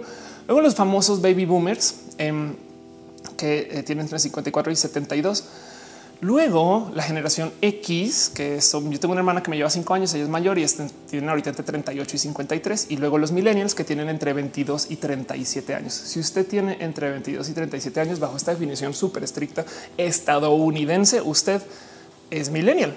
Y eso es muy importante porque luego el cuento es si la definición millennial es una persona que vivió en este momento, no sé qué, que le tocaron estos desarrollos en tecnología en esos años, de nacimiento, no del 84, no sé qué. En ese entonces la tecnología se demoraba en llegar a Latinoamérica todavía y un poco. Em, los medios, los como el zeitgeist, el movimiento cultural, tampoco llegaba tan en chinga y hay cosas que simplemente no llegaron. Entonces, un millennial gringo puede ser una persona muy diferente a un millennial estadounidense. Pum, güey, la millennial fui yo. Un millennial estadounidense puede ser una cosa muy diferente a un millennial mexicano. Em, porque igual y lo que definió al millennial según como lo propusieron en ese entonces no tiene nada que ver con lo, que estamos viviendo acá o lo que se vivió en ese entonces. Ese sentido dice Vito Navarro no stats por segmentos de edad. Bueno, sí, de hecho sí hay, sí hay. Dice Vito ya no puede ser. Entonces soy millennial. Pues de hecho la definición de millennial como que más recurrente que yo he visto, a ver si lo encuentro aquí rápido, si lo dejé en mis notas, porque además ni siquiera alcancé a sacar mis notas bien. Em, es que millennial, a ver, es millennial porque es la gente que después de la generación X, em, comenzó a nacer como en los 80, en el peor de los casos en el 82, eh, y nació entre el 82 y el milenio, por eso millennial, no? Que de paso, Vito, eh, Vito, Vito, ya tú que estás en Colombia, a lo mejor te sirve este chiste. Si tú no sabes si eres millennial o si eres una persona de la generación X, pues igual y puede ser transmillennial. Nadie más va a entender ese chiste a menos que están en Colombia, pero bueno, en em, Genaro el pingüinito estás pasando un número de WhatsApp en el chat y no me gustaría mostrarlo porque es tu número de WhatsApp. Quizás intenten pasar eso por Twitter, pásanse las arrobas mejor, eh, eh, porque no, quisiera publicar tu número. Me, da un poquito de, cosas en fin, Patacoins dice demógrafos como Strauss y Howe, nada menos que los creadores de la teoría generacional. Strauss Howe ubican los milenios entre el 82 y el 2004, entre 14 a 36 años. Así que tampoco es una ciencia exacta. Exacto. El tema de los milenios es gente que acumula un cierto estilo de vida con unas formas, con una tecnología que está disponible, con unas eh, vivencias que los forman o las forman de tales modos que tienen ciertos pensares como muy compartidos. Pero ojo, bien sabemos que existen personas que tienen como almas viejas o personas que tienen como eh, alguna forma de pensar que no es concordante con todos sus amigos. Entonces, pues igual y pues decir, pues yo no me identifico millennial. Es que esa es otra. El ser millennial podría ser algo identitario. Yo, por ejemplo, sí me identifico millennial eh, y me encanta y me desvivo. Y entonces toda la vida crecí pensando, pues yo soy millennial, yo soy del 82, entonces quizás podría ser la millennial más mayor de todas y eso porque en algunos casos no encajo y no entro, pero eh, eh, si me salta todo el buleo contra la generación millennial. Yo me quejo de esto en mi stand up. Yo siempre digo que es mala idea bulear a los millennials, no porque eh, los millennials van a tener mucho poder más adelante en la vida de estas personas que están bulleando. No, por ejemplo, si algún bully de la generación X va a pensar que cuando esté en el hospital muriendo de vieja edad, eh, su doctor también va a ser de la generación X, está muy errado. Su doctor millennial va a recordar que la gente de la generación X lo volvió toda la vida y entonces a ver quién decide quién desconecta o no a esa persona. Pero bueno, me quejo mucho con, eso y me divierte eh, de cierto modo que también existe este tren del mame porque no, no aplica. Hay tanta gente que es millennial que bulea que decidí sentarme a investigar un poquito por qué, por qué, de dónde viene y, qué existe. Porque es que el otro motivo por el cual es muy, muy mal negocio eh, bulear a la gente millennial es porque lo que más hay en nuestros países latinoamericanos es gente millennial. Eso, eh, a ver, esto es México, una, eh, es una pequeña gráfica de densidad poblacional eh, según edades, el mismo, el breakdown de edades que estás pidiendo, Viti, em, que muestra, ah, no lo puedo, no se ve bien agrandado, pero bueno, que muestra más o menos cuánta gente hay en cada segmento. Entonces aquí visto por encima, pueden ver esta gráfica va de joven a adulto, no? Entonces, donde más grande es, pues más gente hay.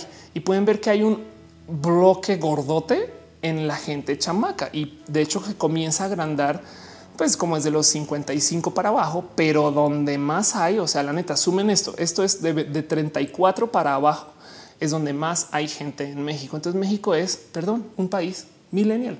Es más, es millennial y centennial, porque hay una cantidad de gente ridícula que tiene de entre 0 y 9 años ahorita, pero, pero no descarten que si se, no, sé si se alcanza a notar ahí en la en lo que están sintonizando ustedes, pero se comienza a achicar la gráfica eh, para la gente que está entre 0 y 14 años. Entonces el pico parece ser que el pico de nacimientos y de gente en densidad población del país está justo entre gente que tiene 15 eh, y haciéndose pequeño eh, ya cuando tienes 34. Entonces lo que más hay en México es gente millennial. Piensen en eso. Lo que más hay en este país es gente millennial. Entonces pueden decir, pues bueno, pues México, México está súper jodido, ¿no? O sea, Ofelia, ¿qué te pasa? Pues, a mí no me importa. O sea, México, ¿qué? Vamos a ver, no sé, por ejemplo, Colombia. La verdad es que si algo he aprendido de, estar viendo em, estadísticas por un rato es que básicamente casi que la TAM es muy similar en muchas cosas. Eh, y entonces, en la por ejemplo, esto es Colombia. En Colombia puedes ver que el grupo donde hay más gente está entre 25 a los 29 y este sí decrece, no? Entonces, lo que más hay en Colombia, donde el grupo que, más eh, tiene presencia tiene entre 20 y 39. Eh, bueno, sí, sí, pues podríamos decir exacto donde el pico está a los 25 años. Digamos que vamos a hacer esto en Argentina. Vamos a ver. Este, y pues sí, evidentemente, eh, a medida que los países se vuelven más adultos, entre comillas, ven que Argentina es un poquito más plano, por así decir, pero de todos modos, Argentina tiene una cantidad de gente joven. Y es que ustedes piensen, a ver, ¿por qué de repente tenemos a muchas personas que están hablando del tema millennial ahorita, no sé qué lo habla en los medios? Pues porque la gente que trabaja y son ahora dueños de estas empresas o si lo serán, este capaz están en estos segmentos de edad que hablan de las cosas que les chocaron cuando eran pequeños. ¿Por qué de repente estamos reviviendo las tortugas ninja, los Ghostbusters, Star Wars, no sé qué? Todas estas son las cosas que eh, se le presentaban a los niños que ahora son los directores de sus agencias y de sus em, empresas de producción y de marketing y de comunicación y los que están en teatro y los que están en cine, no sé qué dicen, güey, yo quiero revivir algo que tenía en mi niñez y entonces lo vuelven a presentar. Así que se lo súper requete mega prometo que una niña chiquita, vean, y es que guarden este tweet, el todo el tweet, o sea, todo el video una niña chiquita eh, en por lo yo le pondré unos 20 o 30 años, va a hacer una serie o VR serie o AR serie o, lo serio, como sea que no sé, entonces, o un video en YouTube acerca del el legado de Yuya. no se los prometo, porque era chiquita cuando estaba creciendo con Yuya y luego seguramente no volvieron a hablar de Yuya como se hablaba en esta época. Y entonces va a tener nostalgia y no lo van a volver a presentar. Entonces, eso va a pasar. Dice eh, Fernando Luna, que irónico que habiendo tanta gente joven en el país, los políticos casi ni les hablen. Estoy totalmente de acuerdo contigo. El tema es que los jóvenes todavía no se sabe que votan. Entonces, estas elecciones es muy posible que cambie esa estadística, pero hay que ver, hay que ver. En Costa Rica ya sucedió. En Costa Rica los políticos se llevaron la sorpresa que los jóvenes salieron a votar eh, y entonces, pues, ¿qué crees? No ganó un pastor evangélico y eso fue una buena, buena noticia para nosotros dentro del segmento. Entre yo me, añado, pero para el segmento joven. Dice señor Fío, soy milenial, pero me identifico como generación X. Soy transgeneracional. De hecho, hay un, hay un término para la gente que está como en la mitad que se llama exenial. Eh, pero bueno, eh, dice eh, ¿y por qué no he legado a la tía Ofe? Ándale, Bueno, pues es que Yuya hizo un impacto muy rudo. Hay gente que literal, yo sí he escuchado gente decirme es que yo soy generación Yuya. Patacones dice eh, es como se recuerda el show de Shusha, no el show de Shusha. Exacto. Ahí Shakura dice igual los millennials somos súper bully con la generación que viene. Ejemplo de ello es el término niño rata, típico comportamiento del hermano mayor ojete. Y, y, eso porque fíjate que el niño rata es lo que se usaba para describir a la gente millennial. Simplemente lo readoptamos. Y eso es un poquito lo que quería hablar hoy porque me salta mucho el buleo a la gente millennial, pero la verdad, verdad es que no es la gente millennial por ser millennial. Em, me fui a sumar un poquito y, la verdad es que hoy en día la diferencia, el por, qué no le pasó esto a la generación X es que no había internet. No es cuando me, cuando me cayó el 20 de claro, es que el pedo es que la generación millennial no es que eh, eh, los problemas es que los, los pobres de la generación millennial están sujetos a estos usuarios del Internet de la generación X. Y entonces la cantidad de cosas que eh, dicen que arruinaron los millennials es ridículo. ¿no? Es, como eh, todo el mundo dice oh, los millennials arruinaron esto, aquello y eh, ya no les gusta tal y se gastan su dinero en, mil cosas. Y también están estos memes tipo los millennials descubren que en últimas, a ver, como es una, vivimos en la época mediática, si no fuera los millennials descubren, igual habría un término para decir gente que está por fin empapándose de un concepto de marketing que no se le vendía antes. Y lo digo porque la generación X eh, fue expuesta a una madre que se llamaba el jazzer size. Güey, haces jazz, pero ese ejercicio no. Em, creo que hasta los aeróbicos le tocó quizás a mi mamá ejercicios así empaquetados bajo aeróbico pero por algún motivo nos gusta bulear a la nueva generación porque se les está mercadeando a ellos. Pero cuando ustedes ven la estadística dicen, pues claro que les están mercadeando cosas a ellos más caras, más específicas, porque son muchos y muchas. Dice la leche se empalmó el Nercor, chale. Pero bueno, vayan Nercor también, eh, o tengo un pendiente. Dice Snorsek, que cada generación arruina la anterior y será así siempre. Exacto. Luis, tú dices que si le pasó a la generación X, solo que cada quien lo hacía en sus casas. Como dices, no había Internet. Enrique se dice el Internet es el microscopio de nuestra generación. Sí, y como que crea trenes del mame. las redes sociales están hechas para crear trenes del mame. Entonces eso es una realidad. Y entonces em, el tema es los milenios a veces pueden ser muy difíciles para leer para la gente que no está sumida como en la conversación millennial. Por ejemplo, esto me divirtió mucho. Se supone que está muy cabrón. Mira, dice McDonald's tiene un problema es que no entienden ni lo a, ni a los milenios ni a los niños. Pero para los que no saben o, no tienen muy presente, em, a ver, eh, McDonald's, eh, Kid, eh, Party. A ver, vamos a ver. McDonald's como franquicia o como franquiciatario fue más o menos innovador porque ellos comenzaron a incluir en sus restaurantes secciones para niños. y, pues seguro algunos tendrán recuerdos en, estas secciones o algunos alguien habrá tenido un amigo que para su cumpleaños de 30 me invitó a un cumpleaños en McDonald's, estas cosas y no sé qué y, me rebasa, me rebasa que tú creerías que el motivo por el cual hicieron estas cosas es porque se supone que la generación de chamacos que tuvo esto de chamacos iría a crecer con McDonald's en mente. Entonces solo voy a comer McDonald's, ahora solo McDonald's. Y resulta, resulta que ya, ya creciendo, pues no, la gente dejó de comer McDonald's y estoy hablando de la gente joven. Los niños no quieren Happy Meal. Este eh, y, los consumidores entre 20 y 30 años están abandonando, eh, esto es en Estados Unidos, los restaurantes de McDonald's. Eso también quizás se debe a que tenemos acceso al Internet y la gente está diciendo, güey, perdón, pero yo no vi un Mac Mugres, aunque les digo desde ya, la gente que trabaja en McDonald's, claro que no tiene esa visión de McDonald's. De hecho, em, cambiaron drásticamente sus ofrecimientos, pero en últimas no logran descifrar que la gente joven, quienes ellos criaron como fans de McDonald's, vuelvan a los restaurantes. Está un poco raro. Em, dice Dale Caro, en realidad los millennials crecimos en constante cambio versus la generación X. Mientras más igual seas, eh, eres mejor. Exacto. Si eso sí es un cambio muy drástico. La generación millennial se le enseñó a ser individual. A la generación X eh, se le decía a no mostrar eh, su individualidad. Y un motivo muy, muy, muy profundo y un poquito hasta feo, podrías decir, detrás de eso. Un día estaba platicando yo con alguien acerca de por qué la generación de mis abuelos está tan en contra de lo LGBT eh, versus eh, nosotros, ¿no? Y pues la respuesta evidente a eso ha de ser el Internet. Pero eh, en esta plática esta persona me dice, bueno, es que tienes que tener en cuenta que la gente de la generación anterior viene de una educación posguerra. Entiéndase, a nuestros papás los educaron nuestros abuelos. Nuestros abuelos estuvieron potencialmente en la guerra. Y, en la guerra se le enseñó a la gente que tú no puedes pertenecer a una minoría. En concentration camp, este, triangles. Ok, caray, no escribí triangles. eh, nomás hace nada estaba platicando esto con Noelia acerca de cómo en los campos de concentración eh, yo pensaba que el cómo distinguían a las personas que estaban, o sea, en los campos de concentración era literal el famosísimo triangulito rosa este que hablamos mucho cuando aquí está abrir que, que, hablamos mucho cuando estamos en la comunidad LGBT, pero luego em, me fui a asomar y resulta que no hay literal un, identificador de eh, hombres gay asociales que solía ser el, triángulo que se le da a, sobre todo a las viejas lesbianas. Y de hecho, para los que no saben, lesbian flag. Entonces ese triángulo arriba a la derecha, eh, bueno, es la otra lesbian flag. La, bandera lésbica es esta. Eh, aquí está la bandera del orgullo lésbico es esta y ese triángulo negro que tiene esa bandera viene de este o no.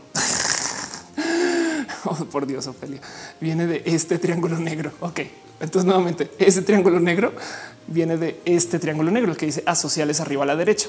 Pero luego tienes lo mismo en caso de que seas judío o en caso de que seas eh, este, una persona que dice eh, un enemigo político y más que habla.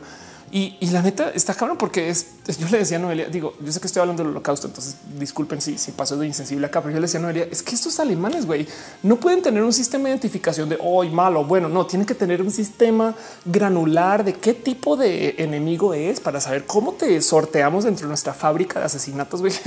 No, es, oh, em, pero bueno, el caso es eh, eh, justo... La generación de nuestros abuelos se les enseñó esto y, ellos sí les dieron esta lección de no pertenezcas a una minoría porque cuando hay problemas políticos y acuérdense que en Latinoamérica también tuvimos dictaduras y también tuvimos problemas militares y también tuvimos una cantidad de cosas relacionadas a pequeños ahijaditos de, la cultura de la guerra que, que les siguió reforzando esto a la gente en Latinoamérica. Eh, aparte del tema de la religión per se, y entonces le decían a estas personas no pertenezcas a una minoría. Eso se lo enseñan a nuestros papás. Luego nuestros papás tienen hijos y nosotros solo queremos ser minorías. Y ellos están diciendo que, que, no entiendo nada de la vida, güey. Y eso, eso también está muy presente. Exacto. Dice eh, el Alex. Hay una palabra en alemán para describir lo que siento. Eh, dice el Alex. Los exenios también eh, tenemos problemas de identidad. Exacto. Dice el señor Frío para cuando un remake de Mariela del Barrio.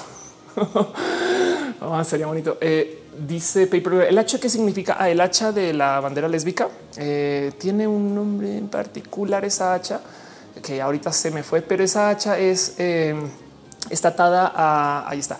Esa hacha está atada a las mujeres amazonas em, y entonces es un hacha muy de Wonder Woman que irónicamente se parece como más bien al, nuevo hacha de Thor pero es, una es un arma eh, de es un arma de lesbos. No, pero bueno, en fin, dice Isha Curi vive vencerás. Claudio Martínez dice tenían hasta medidas de la cara para discriminar. Exacto. Dice Clau R. Llegué muy tarde. Saludos de Medellín. Saludos, vieja. Pues Dice Mr. Leches, eh, eh, el enemigo es el rosa engatusado, es el rosa engatusado. Todo, todo lo que no funcionó hoy es por culpa del rosa engatusado. Monserrat Morato dice educación para morir las represiones. Exacto. Pero es educación para saltar entre masas y pues eso. Y dice Dafani, ¿te parece que el Internet es más informante que desinformante? Es yo creo que en el, en el total es más informante, pero Em, es muy cacofónico, pero tenemos más información ahora que antes y el lugar donde yo creo que más evidencia esto es en la política, porque hay mucha gente que sabe de política gracias a los memes y eso es importante. Yo sé que son memes, yo sé que son chistes, pero la gente sabe de política como no se sabía antes. Pero bueno, em, entonces estamos hablando de los bullies, eh, los millennials, la gente que eh, está como en contra de la gente millennial. Y, y como todas estas dudas que tenía del caso y cómo nosotros además em, nos, eh, identificamos dentro de lo, de lo millennial, porque además haciendo la investigación para este video, me topé con una cantidad de cosas que decía es que es que sí, de dónde salió esto, no la neta, la neta, porque además la queja con la gente millennial es que quieren todo fácil, pero vas y te asomas y resulta que gracias a cómo la gente de la generación baby boomer llevó la economía, eh, desafortunadamente las personas milenias la están pasando requete mega re mal con el tema de lo financiero. Si tú eres una persona millennial en Argentina, buena suerte con tu cuenta de ahorros.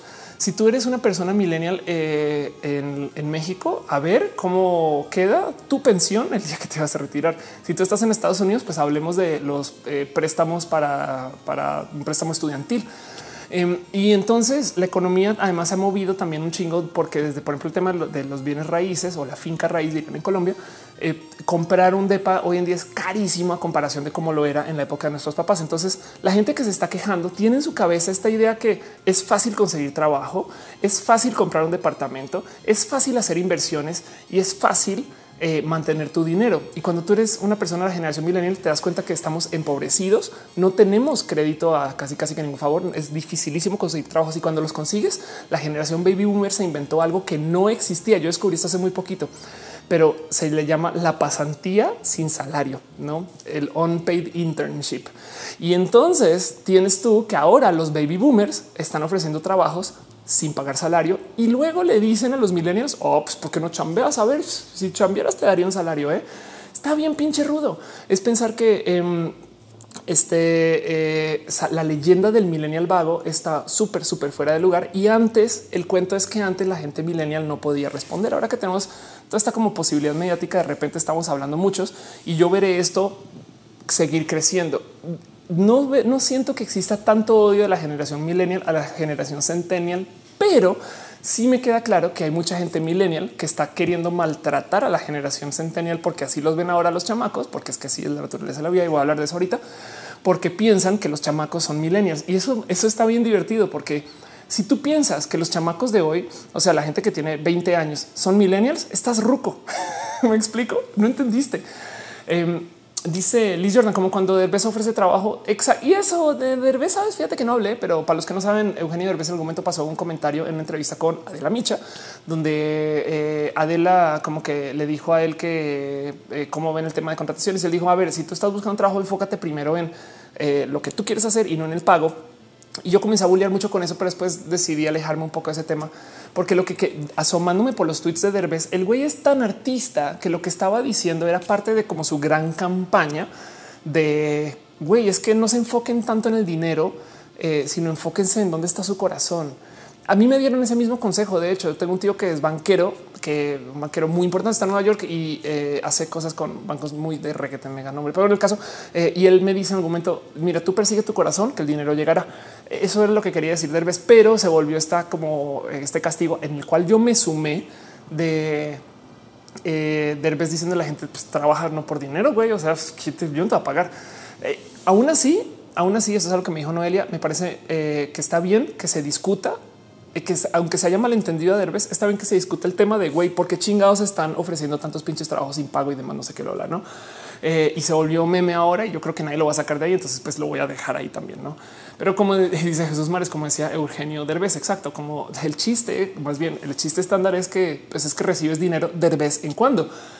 Pero bueno, dice Ale Caro, ya es una fusión de generación por el mismo cambio. Eh, dice cómo no vamos a enfocarnos en el eh, pago si la mayoría hemos trabajado gratis. Claro, tienes toda la razón con eso. ¿eh? Monserrat Morato dice estaría bien si anduviéramos en un país que no paga sueldos justos en donde se vuelve eh, un caos medio sobrevivir. Y además, en particular en Latinoamérica, tenemos el tema que los sueldos están muy, muy mal distribuidos. Eh, el dinero en sí, la, gente rica es muy rica eh, y no entregan, no comparten y no a veces ni siquiera invierten en el mismo país. Lo mismo aplica para cualquier país de Latinoamérica. Yo desafortunadamente soy un ejemplo de esto también porque yo em, yo emigré de mi país. Entonces, en últimas, yo no invertí en Colombia, yo invertí en México. ¿no? Y entonces, eso también es algo como que hay que tener presente acerca de cómo es el mundo de hoy. Dice Franz Navarro cuánto va de chat, eh, cuánto o de show. Quería decir, bueno, va una hora de show. Ya estamos en el tema general. Dice Jamari Limón, baby boomer que acusáis a los millennials sin razón, sin ver que sois la ocasión de lo mismo que juzgáis. Qué bonito. Hasta me, me tatuaría eso. Eh, Hannah Scarlett dice acaba de llegar hasta qué año son los millennials. Según yo, al 95, los millennials. Eh, creo que Trini está de Patacoins, está aquí en el chat. Entonces ella creo que dijo que los millennials son del 84 al 2004. Según yo, es del 80 al 2000, pero bueno, eh, dice Uriel Torres, los efectos del neoliberalismo voraz. Parte, pero yo creo que tiene que ver más justo con el, mero cambio del mundo en general, ¿no? Entonces los millennials lo tenemos muy rudo, pero existe la leyenda de que, de que eh, em, no, de que son es una vagabundería y demás, ¿no? Y mucha gente se ha sentado a hacer como ese análisis porque el cuento es ándale, yo porque no sigo Vox. Eh, mucha gente se ha sentado a ver, a ver un momento. Los boomers recibieron un país que era rico, dinámico y gradualmente lo han llevado a la bancarrota. Esto están hablando de Estados Unidos. Em, y, es como un pequeño análisis con financiero de, cómo la neta, neta, si alguien le ha hecho daño a la economía, es la gente que se ha encargado de tener el país en guerra y eh, que se ha gastado como toda esta como riqueza que tenía Estados Unidos cuando los baby boomers llegaron al poder, al nivel de que aún hoy, de hecho, qué bonito que es esta foto acá, eh, Donald Trump es un voto boomer, no eh, versus el voto millennial que quería otro candidato. Pero bueno, Roberto Orellana dice: Creo que la generación millennial está causando cambios políticos significativos. Sí, eso es muy importante. Hace nada hablaba con mi amiga André Quiroga, una chica trans que está en Colombia, muy buen pueblo, tengo mucho cariño. Y André me decía: Es que cuesta mucho mantener los ánimos por mi candidato. Ella es petrista en Bogotá y, el cuento es que eh, yo pensaba, bueno, fue lo que pasó en Costa Rica. En Costa Rica nadie pensaba que iba a poder sacar al poder de siempre y resulta que sí, porque es que nadie sabe cómo van a votar. No, no por quién, eh, sino cómo. O sea, em, en qué momento, qué los va a emocionar eh, la gente millennial. Pero cuando la gente millennial se vuelve al voto dominante, van a haber cambios y la generación millennial está más expuesta a la diversidad, está más expuesta a una cantidad eh, de distribución de riqueza que no considero como negativo eh, inmediato y están bastante más expuestos a la generación del emprendedurismo dejando de lado que la generación millennial desafortunadamente es aún más informal que la generación este boomer, pero eso puede ser un tema del tamaño de las industrias millennial que son chiquititas, no, no todas, pero estoy generalizando. Patacoins dice eh, que creo que es Trini, dice eh, mientras tengas buen argumento, hayas vivido la transición del milenio, puede ser millennial exacto. Esta unidad es Abraham, es Abraham, perdón. Eh, ok, claro, qué chingón. sí, algo así, más bien verlo así. Roberto Orellana dice ver la generación millennial es la que más cambios políticos está logrando. Creo que ya te había leído eso. Perdón. Jiménez Sánchez dice en México el voto de los jóvenes millennial va a tener mucho peso. Yo creo, Jimé, que el voto millennial todavía está muy joven eh, como para que sea, como para que la gente millennial todos salgan a votar. Me explico, es, capaz y todavía está muy temprano para ese como gran cambio y el cambio se va a dar durante el sexenio. Si salimos todos los millennials a votar sería espectacular pero pues ahorita eh, ningún candidato emociona a ninguna persona milenio. O no mentiras, retiro lo dicho, retiro lo dicho. A lo mejor eso es la existencia de López Obrador. Puede ser, puede ser, pero bueno, dice yo me queda cierto que los milenios somos más llorones y sensibles o la generación anterior era insensible. Pues te voy a contar un cuento eh, relacionado con eso em, acerca de las mujeres que se consideraban que aquí está. Las, mujeres se consideraban que eran las que más hablaban. Hay un cuento y ya lo había hablado en varios eh, roja antes de cómo se cree que la mujer habla más que el hombre. Y entonces lo primero que te dicen es, es que las mujeres tienen, no sé, la neurona diferente, el cerebro organizado para hablar y comunicar y entonces tiene más conexiones y como tiene más conexiones. ¿no? Y entonces de repente digo, la gente trans y eso que eh, y, salió a luz que el mito, la leyenda del cerebro femenino es eso, leyenda y el cerebro masculino también. Em, y, lo que yo mencionaba les pasa que habla de este tema es que los hombres, de hecho, estadísticamente, esto es en conferencias, en espacios de trabajo, em, en lugares este, donde se puede medir, resulta, resulta que estadísticamente los hombres hablan más y además cuando hablan las mujeres las interrumpen más. ¿Y quién las interrumpe? Hombres. Eh, y entonces la leyenda de que las mujeres hablan más es mal publirelacionismo de género, porque tienes que muchos hombres salen a decir esas mujeres hablan todo el día pero así miras y resulta que es porque cada que habla una mujer le salta. Y esto yo sé que estoy hablando de binarios y de hombres cisgénero y mujeres cisgénero y estoy dejando de lado una cantidad de ciencia que igual y puede no ser válida después. Pero el punto es que a la sociedad o, como en la cultura popular más bien le salta mucho que una mujer hable. Entonces cuando hable brilla mucho. Vamos a llevarnos todo este análisis a la generación millennial. Uno, sí hay motivos por los cuales llorar, con todo perdón, pero menos dinero, menos salarios, este, menos oportunidades laborales, una economía a la chingada, guerras, eh, el Internet nos tiene a todos histerizados, histerizados, nos estamos enterando una cantidad de cosas, sabes? Tenemos que cuidarnos a nosotros y a nuestras familias, una cantidad de temas. Em, pero, pero dejando eso de lado, cada que habla una persona millennial, como no tienen buen RP generacional, entonces brilla más. y no, no me sorprendería si vas y miras y resulta que hay menos comentarios de la milenio que el otro lado. Pero bueno, eh, dice Jared de Manuel Ramos Olivos, me dio mucha risa un tweet de Densho, gente mayor descubriendo que los jóvenes descubren cosas. Exacto. Rebeca Roses dice de la votación me emociona más el café del Oxo. Ándale. Dice Ariel Montiel que se vio en el transbordador espacial. Sí, eh, como varias veces. Real Shikane dice nací en el 99, entro eh, dentro de los millennial y he visto que muchos de mis compañeros de prepa piensan en votar. De hecho, mi padre me dijo que nunca en su vida había visto un debate presidencial hasta que yo insistí en verlos. Ve eso, qué chingón. Y el cuento es que los candidatos no le hablan a la gente millennial porque no saben que eso está pasando. El voto es quien va a comunicarle a esos candidatos de este cambio. Liz Jordan dice también eso está eh, que ellas son más chismosas, pero a veces que no. He visto que los hombres lo son más aún. Exacto. Wang Wong dice más con la generación, la palabra millennial pasa a ser un insulto generacional a todas las personas más jóvenes. Exacto. Y entonces me estaba sumando eh, un poco. Me topé con un video espectacular que la verdad es que voy a igual y robarme un par como de bonitas ideas de este video para lo que les voy a contar ahora. Pero es un bonito análisis de un canal eh, que hace esto. No es una explicatriz bien hecha. Supongo que saben que tiene más dinero que yo, pero bueno. Eh, y entonces se llama una historia de la historia, una historia de gente odiando gente joven, no? Una historia. Aquí voy a agrandar esto un poquito. Em, es un pequeño video como análisis de vamos a hablar un poquito acerca de gente odiando gente joven. Eh, y es este no exactly normal, que básicamente es una persona justo de la generación millennial que habla acerca de cómo existe y se formó tanto odio para la gente millennial. Entonces lo bonito y, también y lo tomas de un punto de vista muy, pues sí, es que luego sales tú como millennial a defender a la gente millennial. Acto seguido ves en las noticias una persona diciendo, oh, pues yo no quiero trabajar, güey. Y entonces, pues ya, o sea, no quiero trabajar, no sabes. Y entonces el güey dice que qué difícil que es defender esto cuando eres una persona pseudo académica que está tratando de presentar como algo desde el punto de vista em, muy eh, este eh, imparcial, no? Porque también tienes que, pues la neta, sí hay millennials que cumplen con el estereotipo, pero también eh, no tiene que ser millennial una persona que no quiere trabajar. Y es y arranca su vida esta persona con este, con esta, esta, eh, este extracto de un escrito de Aristóteles en el año 400 antes de Cristo, em, que yo creo que vale la pena leer. Y, y, ojo, de nuevo, esto es Aristóteles, esto es real. Em, y dice los jóvenes de hoy hoy en día adoran las cosas lujosas. De nuevo, 400 antes de Cristo. Tienen malos modales y desprecian la autoridad. Muestran una falta de respeto hacia los mayores y les encanta platicar en donde estén. Los jóvenes son hoy en día unos tiranos y no son serviciables en sus casas. Nunca se levantan cuando los mayores entran en la casa. Les llevan la contraria a sus padres, hablan delante de la gente, comen golosinas en la mesa, crecen sus piernas y les fallan el respeto a sus maestros. Mucho. Em, digo, esto evidentemente está este, más que súper extra traducido y extrapolado. me divierte mucho porque eh, le, contesto a Noelia y Noelia me dice, hoy es Aristóteles, ya sabía la generación millennial 2400 años antes de que pasara, güey. y puede ser, puede ser. Ay, Dios mío, grande esto aquí. Eh, y ahora, ahora, ¿cómo le hago para desagrandarte? Ya estás. Ok, ya ahí estás. Em, pero bueno, entonces eso, eso, este, eso yo creo que hay que tener presente. No, perdón, es que también acuérdense que hago producción al tiempo. Sam González dice: ¿Qué opinas sobre la generación más propensa a las crisis de ansiedad o depresión?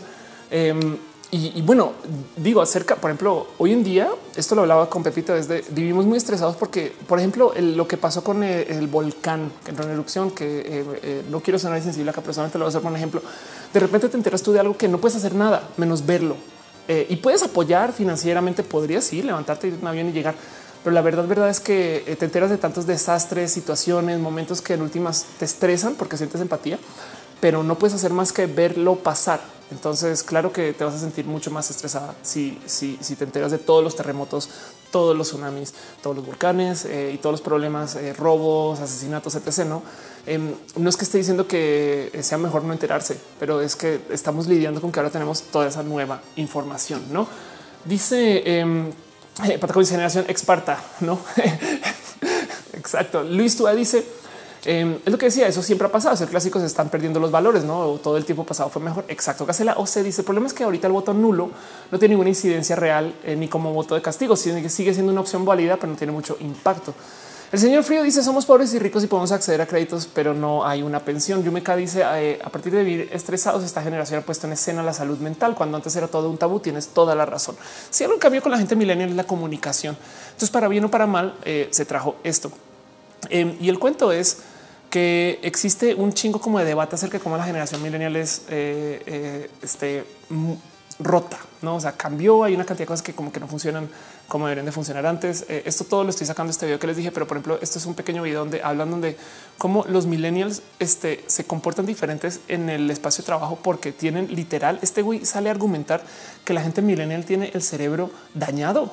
Digo, lo que dice es que es un tema de malos manejos de dopamina y entonces que estamos muy sujetos a nuestros dispositivos que nos obligan a estar eh, eh, casi, casi que a manos de otras personas y demás. Y y, luego está muy bonito porque eh, justo este análisis de, pero por qué somos así. Bueno, alguien en algún momento en, este video, en el video de esta persona que habla que la gente tiene el cerebro mal hecho, dice pues qué tiene de malo buscar la felicidad. Arranquemos por ahí, no? Pero más bonito, eh, luego eh, este, este personaje acerca del odio em, se sienta, se sienta hacer una pequeña búsqueda. Esto me parece tan bonito en periódicos viejos.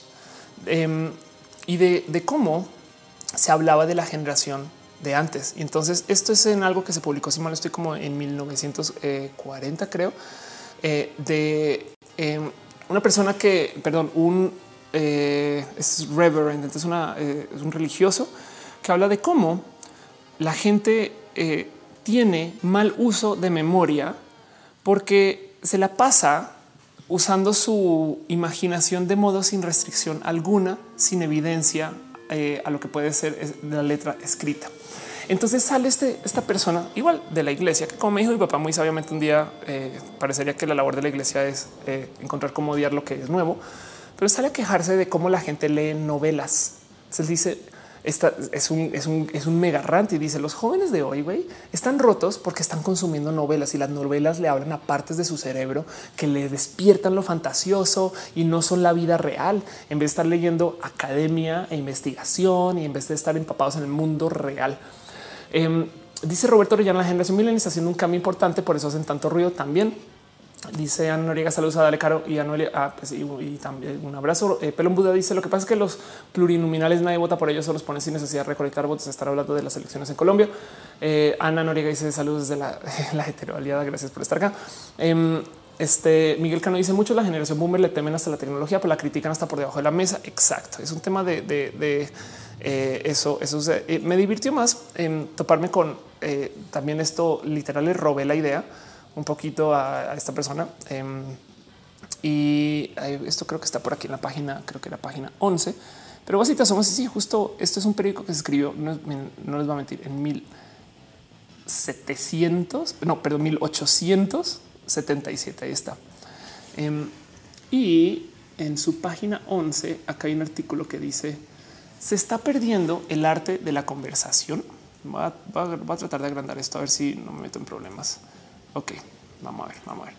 Entonces es un pequeño como rant escrito hace, perdón, mucho pinche tiempo acerca de cómo se está perdiendo el arte de la conversación, ya que la gente está, y no es broma, no es broma, si se sientan a leer esto, eh, que la gente está leyendo mucho. Entonces dicen, solía ser la época cuando la gente, eh, ahorita, ahorita toda la gente está entreteniendo con eh, lectura de libros en inglés pero solía ser la época cuando la gente podía contar chistes eh, sin tener que referirse a los chistes de alguien más. Estamos, se supone que en Inglaterra tenemos el don del habla, pero y, nuestro don de, habla eh, existe en, eh, en un nivel superior. Pero la verdad es que todo eso se va porque ahora la gente lee y repite lo que lee. Entonces estaremos perdiendo el arte de la conversación. y de nuevo, 1877, ¿no? Entonces eso, eso me, pareció, me pareció espectacular de ver porque eh, yo creo que lo que estamos viendo con este tema del odio millennial y, lo que quería como platicar y preguntar con ustedes es, es, es, es un tema de de qué se trata esto. La neta, cuál es el gozo que le tiene la gente a decir los millennials son bien tontos. La neta, la neta. Hamster Chase de que soy roba memes o bueno, que están hablando de los roba memes. Exacto. Eh, dice Ariel Rosas en todas las épocas la gente no ha querido ser social. Ay, exacto. Sabes que este eh, people reading news paper on train. Porque luego la otra, eh, esta es una imagen también en famosos. Gracias. No, me preguntes Ari por qué me la recomendé, por qué me la recordé, pero esto yo creo que ya lo había mostrado en rojo antes. Eh, y es esta imagen de hoy sí, no, pues toda esta tecnología nos está haciendo antisocial, no? y vas y miras y pues es que, pues no, perdón, pero pues es que esto ya había pasado antes. La verdad es que nadie, nadie había querido eh, quizás interactuar ya que tuvieras toda esta capacidad de lectura enfrente. Perdón, un pequeño paréntesis. Este Fran eh, deja un abrazo financiero. Muchas gracias, Fran, por ser parte de esto. Dice yo no iba a votar, pero gracias a André chat Chumel Torres y arroba Ofelia, o sea, arroba tú, o sea, arroba yo. Me estoy informando para participar en los comicios. Qué bonito. Es, es, parte de yo creo que el voto millennial este año importa para que los políticos se den cuenta que los millennials están votando, porque aún así, no, aún así nuestro gallo, sea el que sea, no quede aunque yo de nuevo también estoy de acuerdo con muchas personas millennials que dicen que ningún candidato me emociona. Entonces entiendo mucho eso, pero aunque no quede el que ellos puedan saber que la gente joven votó, eh, igual y cambia su discurso un poco ¿eh? y, a lo mejor capaz y, los políticos que tenemos igual y si favorecen más cosas de los que nos interesa, solo que ahorita no les están diciendo porque le están hablando a la generación mayor y es que, que no se les olvide, o sea, que no se les olvide por 10 segundos que los políticos no cumplen con lo que dicen en su candidatura. No siempre y dejan una cantidad de cosas por fuera. Eso es un estándar de política. Em, pero, pero bueno, el, punto es que ellos sepan quién los puso ahí. Eso también parece un mensaje importante. Eh, entonces tampoco es como para que eh, eh, veámoslo como, o sea, si llega un político que no está aliado con nosotros y lo nuestro a, poder, eh, todavía hay como negociar y presionar y mover. Me explico, es como eso, eso también que tenemos muy presente. Pero bueno, estoy hablando también eh, medio, medio un poquito sin saber. Dice dale caro. En realidad, el tirarle a toda esta generación es una manera de justificar su retención de recursos. Eso también es un punto muy válido. Em, tirando, tildando a esta generación como incapaz y huevona, aunque la generación sea mucho más preparada que todas las generaciones anteriores. Exacto. Pero un Buda dice lo que sucede es que dicen que tenemos toda la mano y que no tenemos las cosas tan complicadas como ellos. Es que los millennials este, somos el cuarenta y tantos por ciento del padrón electoral. Exacto. Eh, dice en lo que yo argumentaba a mi familia eh, que ahora te regañen por estar en el celular, pero antes igual ah, es lo que yo argumentaba. Antes igual lo hacían por estar leyendo mucho. Exacto. Cuando mis padres me decían en algún momento es que te la pasas mucho tiempo jugando videojuegos. Yo me acuerdo de tener una discusión en algún momento hace muchos talleres donde les decía y qué es lo que te molesta es que estás ahí perdido. Y yo, pues bueno, yo llego a la casa y tú estás en tu cama con un libro en la mano y es güey, perdón, pero es lo mismo. O sea, que mis videojuegos sean libros que se muevan es otro pedo, güey. Pero bueno, eh, señor Frío deja sandías. Muchas gracias por tus sandías. Exacto. Em, dice Chaspid, eh, yo sí estaba en onda, pero luego cambió la onda y ahora la onda que traigo no es onda. Exacto. Liz Jordan dice que que los políticos no cumplen. Nunca he escuchado de tal cosa. Ándale. Y es que eh, justo esto es otra cosa, cosas de las quejas eh, que eh, dice la gente mayor acerca de la gente joven. La queja siempre es como muy, muy similar. Esto, por ejemplo, es, algo que se escribió en 1900, esto que fue 50, creo yo, 1951 exacto. Dice mucha gente joven está tan chiqueada, o sea, tan consentida que ya se les olvidó que antes existía una cosa como el caminar ya, pues pinche gente que antes ahora resulta que este, no caminan. Em, y entonces automáticamente se van por los buses. y entonces dice, a menos que hagan algo, el futuro para la caminata está muy, muy, muy olvidado. Esto se publicó en un periódico en 1951. Lo levanté de ahí porque era más fácil que buscar el periódico como lo que hice ahorita. Em, pero es pensar que, a ver, si alguien está diciendo eso en 1951, se lo está diciendo una persona que nació, digamos, en el 40 la generación que se está quejando que los vagos son lo de hoy. ¿Hace sentido? Eh, eso, eso se dice. Retesamos hace como cuatro años nos regañan por el celular. Ahora todas sus tías nos sueltan el WhatsApp. Sí, eso me divierte mucho. Perdón, un pequeño paréntesis nomás para también aprovechando eh, que está pasando pues el de los tamales oaxaqueños. ¿Quién quiere tamales oaxaqueños? este les digo la verdad no hay tamales oaxaqueños y es una bocina que yo pongo acá afuera para además. En fin, perdón, dice Benjamín Vivanco. Qué bonito. Deja un abrazo financiero Piñas. Muchas gracias, Ben. Qué chingón, qué chingón. Este, gracias por colaborar. Y Guillermo Mendita ese deja unos saludos y, también deja un abrazo de financiero. Muchas gracias, muchas, muchas gracias por colaborar con eso. Recuerden que no es obligatorio, pero se aprecia mucho este eh, y, que yo tengo este como además compromiso que todo lo que se en donativos eh, es obligatoriamente usado en reinversión para el show. Por eso es que el show sigue cambiando, porque también me hay chance de comprar luces, mover estas cosas y tal y tal. se, agradece mucho. Monserrat Monreto dice hace rato que no pasaba, hacía como tres shows que no lo escuchaba. Digo, incluido que te critica el beat y cosas. Este, me parece en fin. Fremela me dice que es un placer escuchar este show. Gracias. Yumeka dice, hay dioses del Olimpo. Ya tengo argumentos para cuando me regañen o hablen mal de los millennials. Exacto. Patacones dice mi mamá me decía que no diera mi nombre en Internet y ahora yo le tengo que ajustar a ella sus settings de privacidad en Facebook. Y te digo otra, eh, este, y yo creo que ya lo he dicho en este show antes también, pero es no más consideren cuántas de las cosas que suceden en Uber eh, eh, son cosas que nuestros papás nos dijeron que, que no deberíamos de hacer sales de la casa para ver a un, desconocido que ni siquiera sabes si es quien es, porque su foto de avatar puede ser una foto completamente falsa, porque claramente no es él, sino es su foto de trabajo. Luego te subes al coche de este güey, dejas que te lleve a donde él quiera que te lleve, aunque medio pues en últimas puede rastrear, pero ya dentro del coche le hablas al desconocido. Encima de eso le pagas por internet y para rematar le aceptas una botella con agua. Todo eso en Uber. Em, me divierte más el ver que la generación de nuestros padres está feliz ganando iPads cada tres días. Hoy me gané una rifa en el internet. No, mamá, no te ganaste nada. No, pero bueno, eh, y de hecho, justo el tema del clickbait, este, pues existe también porque mucha gente que piensa que los, eh, los periódicos que tienen parodia eh, son de verdad. Entonces, la verdad es que sí tenemos más em, colmillo, más callo, sí tenemos más como eh, capacidad de análisis y lectura crítica en el uso del Internet porque llevamos más tiempo usándolo. No más. Rebeca Chicana dice: Mis padres me decían que no subieran nada personal a Facebook. Ahora ya registran su vida en fotos en el suyo. Exacto. Y hasta te regañan si, si no le respondes. En fin, em, dice Dale Caro, eh, la, ramita ahorita de la piña la pones en agua y de ahí empieza el arbolito de la piña. Ándale de mi banco y de las culpables. Eres la culpable de cambiar el PC. Lo menos el abrazo. Ay, qué cool. Ahora vivo de hacer memes. Qué chingón. Eh, claro, porque ven, eh, compró una bonita eh, PC con muchas capacidades para gaming y eso se siente espectacular. Siempre se siente espectacular. Em, dice Yumeka, todas las fake news que comparten. Exacto. Pero un Buda dice lo que en mi opinión lo que deberíamos hacer es educar a los más jóvenes. Un ejemplo sería decirnos todo lo que vieron los mayores en sus tiempos. Mi papá le tocó la crisis en México, me platica cómo eran las cosas Tienes un punto muy válido, eh, Buda.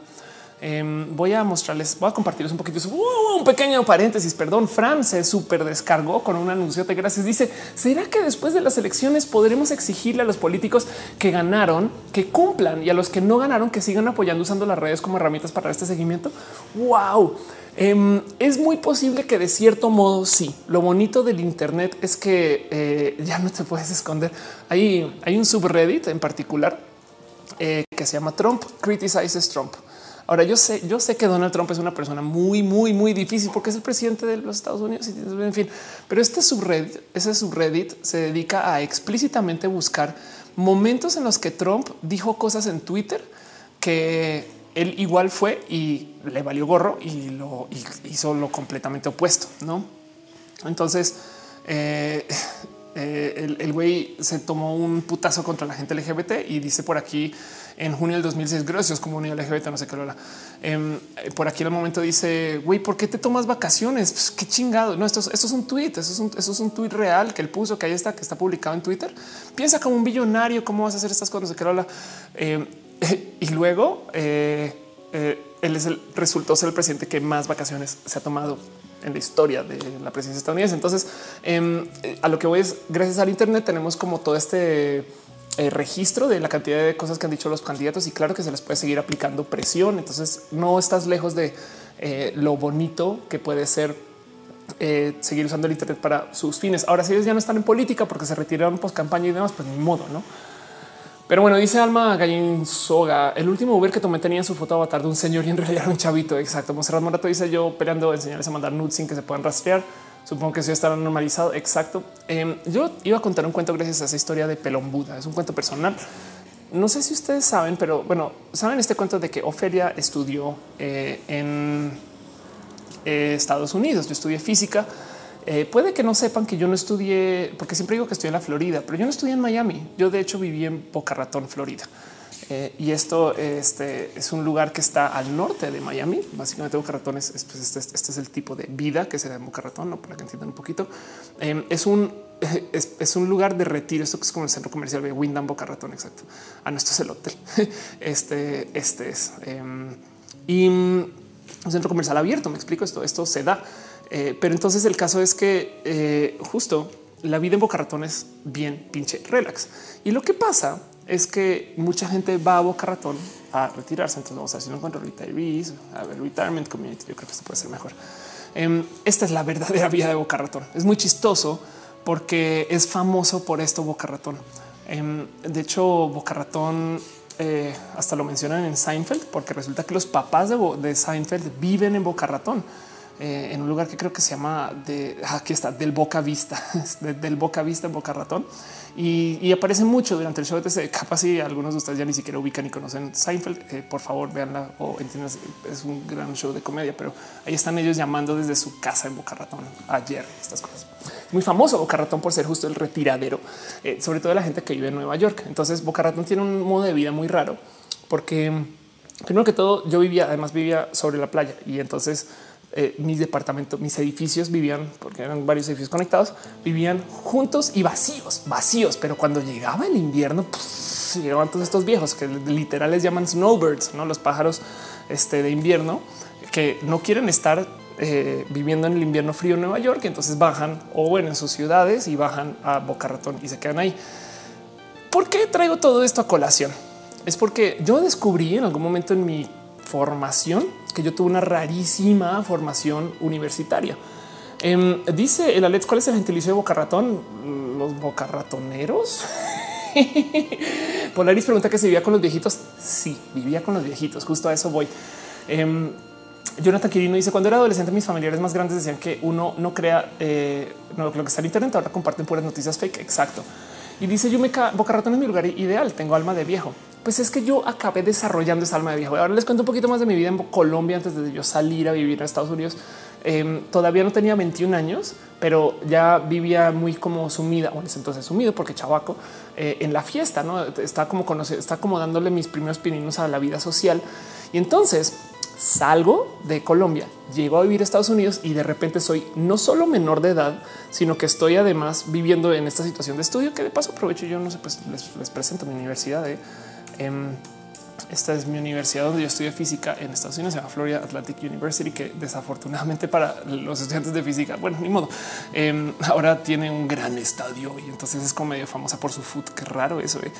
Pero esta fue mi universidad cuando yo estudié en Estados Unidos, en Florida Atlantic University. Y el cuento de mi vida ya es que eh, los nerdos de medicina, en fin, eh, este es mi alma mater, supongo. Y cuando vivía allá, estaba yo entre la universidad, ser menor de edad otra vez y vivir en un edificio donde todos los residentes del edificio eran mayores, pero mayorísimos. O sea, esto era la gente que, o sea, digo, estás aquí, quizás algo más así, gente retirada Em, que estaba viendo un boca ratón, que tenía pocas preocupaciones y que jugaban una cantidad ridícula de golf. Y entonces esto, esto me acabó formando. Aprendí a la larga que con, el pasar del tiempo que em, adopté una cantidad de cosas de, la vida de estas personas, porque primero que todo, cuando yo me iba de entre comillas fiesta o no, o, a veces eh, me quedaba muy tarde hasta jugando videojuegos y no sé qué, y al otro día me despertaba a las 7 de la mañana, estaban estos mendigos trotando en la playa. Em, y eh, llevando una vida súper, súper activa, porque si bien estaban retirados, yo creo que de viejos tenían solo las pinches canas, güey. Esta gente estaba todo el día haciendo actividades lúdicas, deportivas, eh, este, buscando seguirse educando. De hecho, en mi universidad eh, hay un programa de Continuing Education, que básicamente gente que está buscando volver a la universidad cuando ya están retirados. Y había una cantidad de viejos también en la universidad no por ahí y, te comienza como a, a marcar el wow, qué pedo con la vida de estas personas. Primero que todo, les confieso desde ya.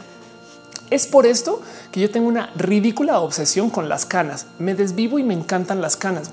y me gustaría tener mis propias canas. Entonces también por eso me gusta el güero, porque es como mi acercamiento a eso.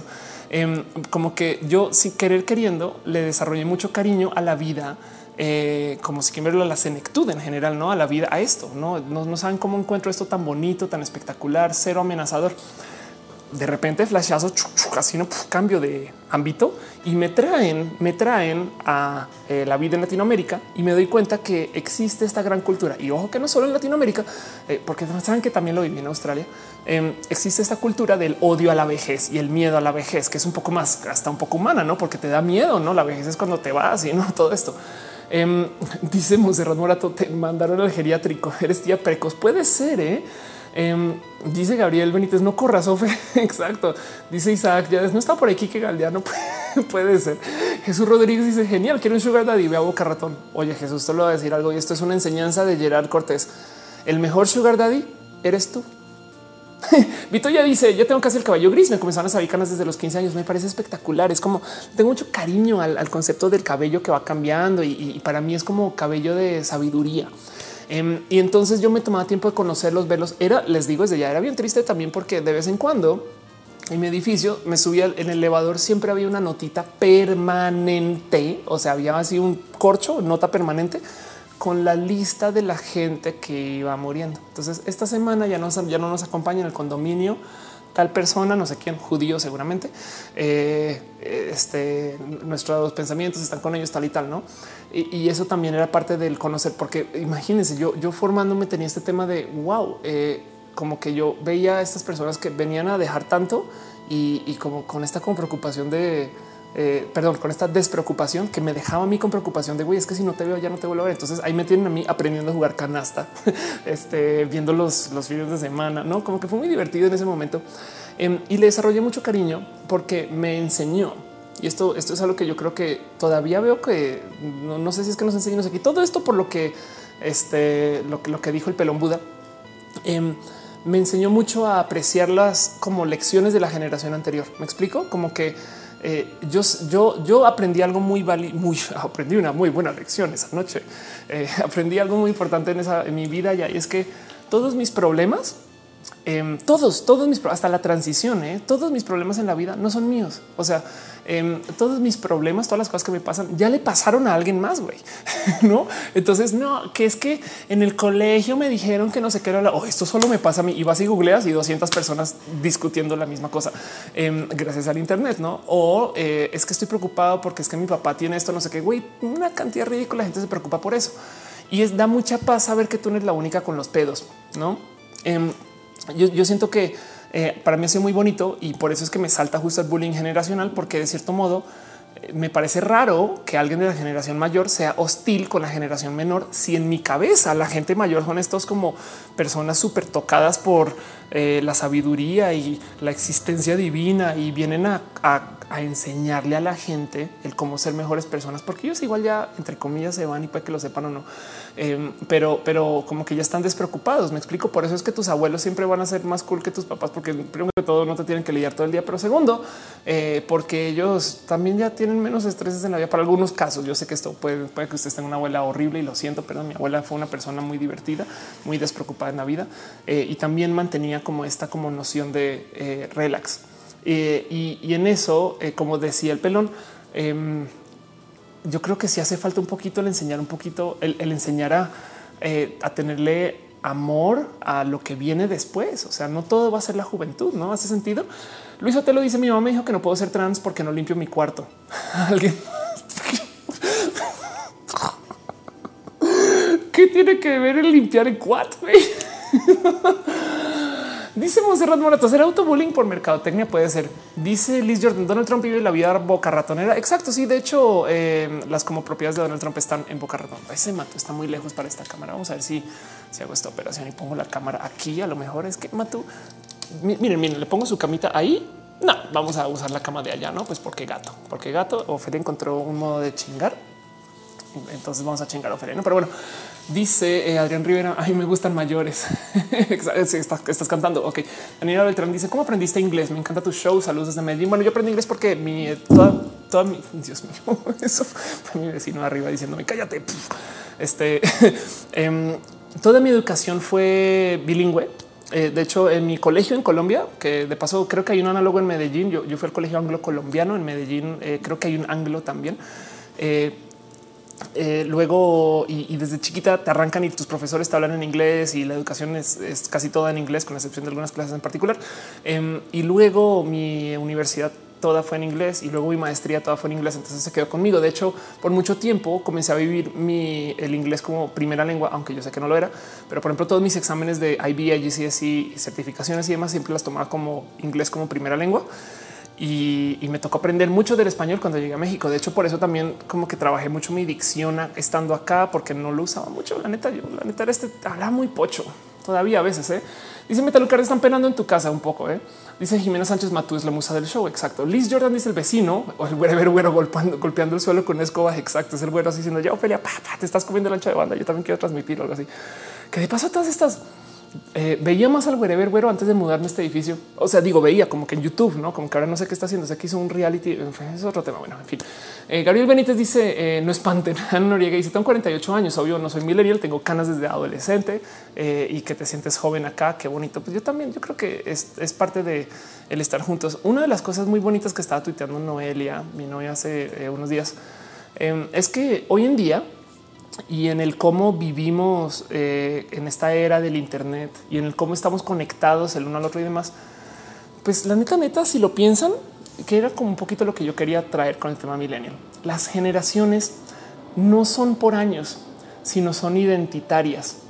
Y, entonces yo creo que eh, si le rascamos un poquito, vamos a encontrar gente millennial que no se siente millennial. Me explico. O sea, que saben que estarían dentro de los años, pero dicen, güey, yo no me identifico con eso. O sea, a mí no me gusta el aguacate. no sé, que se ubican ese meme, no que suponen que los millennials son pobres porque se gastan todo su dinero en este tostadas de aguacate. No es, un, es un meme real. Em, es más para los que no lo ubican, abocado, toast, eh, meme. No, eh, ya ni sé dónde vino, eh, pero seguramente fue algo que dijo alguien en algún momento de güey, es que pues es que por esto es güey. Aquí está, dice, eh, eh, dicen, dicen eh, que el motivo por el cual los, los millennials son, están empobrecidos es porque este vato seguro fue quien lo dijo. es porque comen cosas como el, aguacate, la tostada de aguacate. Pero el caso, el caso es, en fin. dice el señor me pasó a retirar ofensor a volver a la casa. Un besito. Dice dale caro. Hoy me compré un kilo de aguacate. Pues por eso caro. O sea, caro, sabes que por eso es que no puedes comprar una casa eh, dice Jiménez Sánchez entonces, y ya no dijo, eh, dijo Shaspit Boca Ratón es un spoiler. Alexa dice: Me acabas de recordar que el aguacate está tan caro en Chile, en muchos lugares, y, puede que siga eso por un rato. Aaron Montiel dice: ¿En qué año crees que los millennials eh, van a empezar a tener sus primeras canas? Ya es que acuérdate que hay millennials de 38. ¿Me explico. Entonces ya, ya hay millennials con canas. Pero un Buda dice: Es a lo que te refieres ya. En la actualidad vivo con mi papá y he aprendido gracias a él a llevar las cosas con más calma, ya que las cosas se solucionan mientras estés tranquilo. Eh, si te preocupas más, eh, si te preocupas de más, no vas a poder encontrar la solución. A mí me tocó ser educado por mis abuelas y mis padres. Siento que soy una mezcla rara de, eh, ideas de diferentes generaciones. Exacto. Voy a hacer el valiente intento porque es que Noelia tuitea también un buen y está, bien. Es más, no es si estás por ahí. Em, porque Noelia pasó un tweet hace unos ayeres, ya, ya, ya había pasado un rato, de creo que es en algún libro en particular que se topó con alguien que justo estaba hablando de cómo em, es lo identitario, eh, de cómo las generaciones son identitarias. Me explico. Eh, más bien tú te, tú te puedes identificar o te podrías identificar con la gente de tu generación. Este, eh, pero, pero el cuento es que ah, no, perdón, una cosa muy divertida que no, en fin, em, siempre y cuando tú te identifiques con esa generación particular, me explico a lo que voy es, em, es como si hay gente transedad si lo quieren ver. Yo sé que suena raro y chistoso y de hecho la gente, el tema, la palabra transedad de por sí no la escuchamos mucho y siempre dicen, entonces que es de las cosas que nos dicen las viejas trans todo el día. ¿eh? Y entonces que si yo me identifico como una niña de ocho años, entonces pues qué pedo, no? Y yo siempre digo, pues bueno, seguro, señor don eh, hombre, tu esposa eh, de 45, seguro se identifica como una mujer de 32, no? Pero bueno, en fin, eh, el Kai dice mi, primera cara me salió a los 12. Polaris G dice mi papá dice que tenemos eh, que, vivir como las tortugas, despacito, comiendo verdura y caminando mucho. Qué bonito. Yume dice Eh, tengo canas y tengo 22. Jesús Rodríguez dice también nací en el 97. ¿A poco no soy millennial? Eh, pues podría ser, podría ser si te, identificas con eso. Sí. Este em, dice Cris Aldama contando calor, los aguacates no duran. Además, dice Gabriel Benítez, pero el aguacate es amor. Exacto. Y el Alex dice yo me considero exenial y como no me gusta el aguacate, por eso, por eso me alcanza para los videojuegos. Los videojuegos son, son de aguacate si lo quieres ver de cierto modo. Voy a nomás pasarles una cosa más, em, porque se supone ¿Cuál es la otra cosa que dicen? Ya les dije que se dice que los millennials son vagos y vagabundos y perezosos y no sé qué. Y pues resulta que en 1950 ya hablaban de que la generación del 50 no caminaba pinches, no que los millennials están distraídos y que sus dispositivos y no sé qué. Pero ya ven que para el periódico nuestros papás iguales o que los millennials eh, resulta que hacen malas inversiones, no entienden de dinero. Y es que, como lo dijo alguien en una entrevista hace rato, es de a ver, yo soy millennial y el motivo por el cual lo sé de dinero es porque nunca lo he tenido. Dices, te caes, qué bonito mensaje de tu papá. Eh, ojalá ese tipo de mensajes los transmitieron más en las redes sociales. Pues eso es lo que estamos haciendo acá. Comencemos, movámoslo, ¿no? Ese tipo de mensajes. Dice eh, yo Furtado como que millennials de 38, millennial eh, bajo muchas definiciones. Podría ser alguien que nació en el 80 eh, hasta alguien que nació en el 2000, hasta el milenio. Eh, yo creo que hay un poquito más de consenso que topa la gente millennial como es del 84 hasta el milenio. Y entonces de nuevo es un tema este, eh, identitario, no? O sea, es algo que, si tú te identificas, si tú, si tú eres del 80 y te identificas millennial, igual y puede que encajes porque a, lo mejor si has vivido una vida consistente con esta supuesta ideación de lo que es el ser millennial. Dice Genio 16, si me quedo pelón no va a tener canas. Dice Vito, ya las caras no te hacen ver viejo, te hacen ver interesante. Yo creo que sí, de hecho, pero existe como mucho marketing hablando de lo contrario. Entonces eso pues, me rebasa un poquito. Roberto Orellana dice tengo un palo de aguacate y por eso puedo pagar el internet. Aaron eh, Montiel dice neta 1977. Eh, yo bajo muchas definiciones soy millennial y soy millennial y tengo 36. Polaris dice tengo mucho diciéndole que abre un Twitter, nomás no lo convenzo. No, Polaris, sabes qué tienes que hacer? No, no, no, no, no, no, no, no, no, no, no, no, no, no le digas que abre un Twitter porque entonces eh, le vas a tener que explicar el mierdero que es Twitter. Pero sí puedes hacer esto. Shit, my dad says. Esto es un libro que publicaron hace mucho tiempo que fue súper bonito. un güey abrió una cuenta en Twitter que se llamaba Las estupideces que dice mi papá eh, y entonces se, dedicaba a documentar eh, literal eh, la cantidad de cosas, la cantidad de barrabasadas que podía decir su papá y a qué ¿no? y todas se volvieron virales. Esto mira, sí, desde el 2012, pues acabó publicando un libro em, que, resumía todo esto. Básicamente, si te quieren divertir un rato, ahí les dejo una recomendación. Shit My Dad Says, porque es un, es un señor, señor em, que dice que dice cosas como estos son cosas que dice mi papá, güey. Puedes hacer lo que te dé la regalada gana, pero, pero yo también puedo hacer lo que me dé la regalada gana. Y lo que yo voy a hacer es decirle a toda la gente que tan pinches estúpido se ve tu tatuaje. Shit, my dad says, no? Eh, pero bueno, Ana Noriega dice en Ecuador llamamos al aguacate el que se acuestan dos y se levantan tres órales. Eh, dice eh, Roberto Orellana. Eh, entonces también se puede ser transgeneracional. Yo creo que sí. Yo estoy casi seguro que sí. Habrá quien se identifica con la generación anterior. No habrá quien, por más que quiera, no, no, puede escapar de su vida millennial, cosas así. No, Alex Luna dice: Mi abue tiene una diadema de canas naturales y yo también la quiero. Ay, qué bonito. Yo Furtado dice: Tú eres un icono millennial. Obviamente, eh, un parteaguas en la cultura trans LGBT. Anda. Rekeshi Kana dice: Mi padre me pidió que le abriera una cuenta en Twitter para ver los memes del debate que ponía la gente. Ven eso, ven eso. Eh, eso también está pasando, no? Entonces, em, yo creo que eh, el cuento es justo que hay mucho del odio generacional que es solamente el odio a los jóvenes y el odio a los jóvenes. Yo creería que si hay un motivo mayoritario por el cual existe es porque el, el aceptar que hay jóvenes también es aceptar que tú no estás joven. Entonces la raíz del odio millennial, según mi gran teoría propuesta en roja, es que eh, la gente baby boomer no quiere aceptarse mayor. La gente baby boomer no quiere aceptar que ya no están chamacos y no quieren aceptar que no están chamacos porque el marketing que se le presentó a su generación era un marketing que los impulsaba a nunca ser viejos, pero ya están viejos. Y, entonces eh, no quieren soltar las riendas y no quieren, están muy aferrados a su vida joven. Y eso tiene un poco de algo bello también ahí de paso. Pero entonces están muy aferrados a su vida joven porque se les enseñó que ellos eran lo más importante del mundo. Miren, mi papá creciendo me decía que eh, cuando él iba creciendo, él notaba como para su generación en particular se, eh, se volvía dominante la industria que le hablara a él. Entonces les explico, cuando él era eh, chamaco y había, no sé, eh, juguetes para nuevos, no sé qué, para gente de su edad, era boom de industria porque lo que más había era baby boomers, ¿no? Pero luego cuando su generación comenzó a comprar coches, hubo boom de industria de coches. Cuando su generación comenzó a comprar casas, hubo boom en bienes raíces porque era lo que más se compraba, más movía, no sé qué. Y ahora que están mayores, hay boom en la industria de la medicina. Entonces él dice, es que siempre nos han dicho que todo el mundo se trata de nosotros.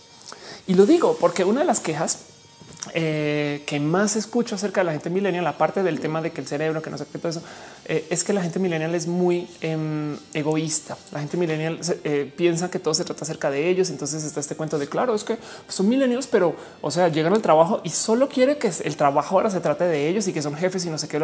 ¿Saben cómo se le llamaba este a, a, la generación baby boomer hasta hace unas como décadas? La mi generation, la generación yo. O sea, eran tan egoístas ellos que los tildaron la generación yo.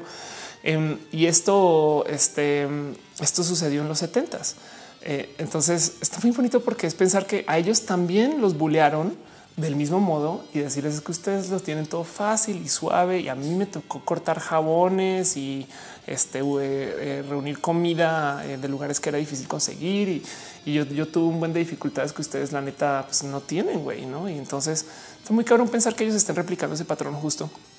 Pero de nuevo, eh, este parte del motivo es porque la neta neta sí los criaron con esta presión mediática de es que ustedes son lo más importante que en el planeta ahorita. Es la generación posguerra, tienen que reconstruir y no sé qué, ¿no? Dice Frank Cruz, ¿habrá de Pepite opinan con Ophelia Pastrana este miércoles? Puedo confirmar que sí. Pero un Buda dice: Me siento raro que mi papá me diga papu. Yo me siento raro que tu papá te diga papu. Roma, Roma Quintero se dice que eh, le gusta este show. Gracias. Ana Montiel dice: Yo creo que la RAE tiene muchos milenios, por eso tardan en actualizarla. Puede ser. Andrea Castro dice: Nadie quiere aceptar que ya está mayor. Yo tengo 22, siempre digo que tengo 20. Anda. Este entonces, eso yo creo que es parte de. Em, fíjense que está, está muy divertido porque esto, esto es algo que traigo a referencia en una cantidad de situaciones que en este caso no tienen que ver, pero hay esta, frase célebre de Gandhi em, que dice se, trata, se trata acerca de la resistencia, no? Em, y, la neta me, hubiera gustado saber en qué contexto la dio. La verdad es que nunca he investigado esta frase, pero, pero vaya que como cada vez la vuelvo y la vuelvo y la vuelvo a ver. Eh, y es esto acerca de cómo nos relacionamos con la gente. La neta, esto es, tiene muchas verdades atadas al cómo nos acercamos a las diferencias dentro de la diversidad. Y yo creo que justo si este show se tratara hoy, hoy de lo que hablamos se tratar acerca de algo es de un nuevo rubro de la diversidad que ya conocíamos, que es el rubro generacional y la gente transgeneracional. Y la gente millennial, los nuevos, que ya no son nuevos, es primero te ignoran, porque antes ignoraban a la gente millennial, luego se ríen de ti, luego te atacan y entonces ganas. La victoria millennial es un hecho certero porque es lo que más hay. Me explico, es me preocuparía más si es que hay que preocuparse de algo o me gustaría más observar esto desde lejos, la verdad, en el que va a pasar con la generación que venga después, porque quien sea que venga después de los millennials van a ver menos. Entonces eh, les va a costar mucho brillar. Piensen en eso y entonces a ver qué hacen y cómo lo enfrentan. Em, pero el cuento es que eh, nos se volvió mucho a la gente millennial y la victoria millennial eh, es, real porque algún día ellos van a dominar todos los medios y van a dominar todas las candidaturas y van a dominar eh, absolutamente todo lo que sea una posición de poder porque eso es la historia de la vida. Dice Vito, ya siento raro cuando mis padres me piden que vieron algo, me dicen que vieron algo en redes, no para referirse a Instagram o Facebook. Exacto. Shaspit dice: Conozco mucho millennial que actúa como generación X que no sabe ni cómo configurar su celular y no googlean cómo hacerlo. Anda, Mira, un lo dice gorilas entre la época de los millennials. Según yo, sí, pero pues gorilas todavía sigue vigente. Entonces, eh, yo creo que eh, cubre más que eso. Eh, Jiménez Sánchez dice mi familia pasamos por todas las generaciones. En mi familia está mi hermana que es mayor. Ella se eh, considera finalmente X y de hecho antagoniza a la gente millennial. Mi papá es baby boomer, pero él es un baby boomer muy raro porque mi papá fue programador y tiene un doctorado en termodinámica y fluidos que hizo en Escocia. Entonces él trae una formación rarísima porque eh, este aún hoy todavía a veces programa cosas y es de no papá que hiciste. Ay, puse un bot para que qué yo wow, wow, wow, qué es que o, de vez en cuando me pasa así un mensaje en WhatsApp de espera, ¿cómo es que hago para declarar variables en Excel? Y yo, ¿qué estás haciendo, papá? No, que es un papá raro. Em, dice Patacoins cómo de rebotar a la generación siguiente, no procrearlos. Em, yo creo, ¿sabes qué es lo que pasó eh, más bien con el tema del, del, boom generacional desde los boomers hasta ahorita?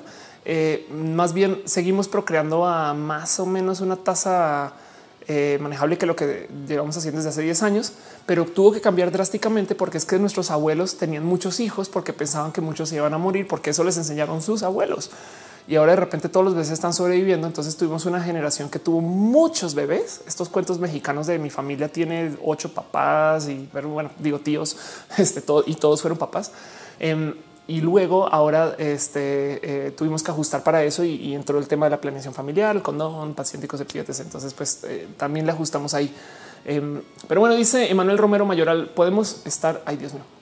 Este podemos eh, estar entre dos generaciones. Sí, sí se puede. Hoy debatíamos esto en la U. La mayoría de mis compañeros no se identifican como millennials ni centennials, ya que hemos vivido entre las dos. Es como una crisis de identidad generacional. Es que yo creo que el tema ahí es hay entre generaciones también se maneja diversidad. Hace sentido e, eso. Eso yo creo que es algo que es parte de lo que quería como acercar acá. Es las generaciones son borrosas y son más borrosas si le añades que quien declara estas generaciones está viendo en el primer mundo Em, y tiene una cantidad de cosas eh, como, como hacia el diseño del corte, o sea, dónde corta la raya, em, que están sacadas de su vida allá, que puede que para Latinoamérica ni apliquen. Entonces, eh, igual y podríamos ser latino millennials. Me explico. Eh, y, también a lo mejor, así como hay gente que no se identifica ni X ni millennial y entonces se presentan como Xennial. A ver, voy a buscar esto. Xennial.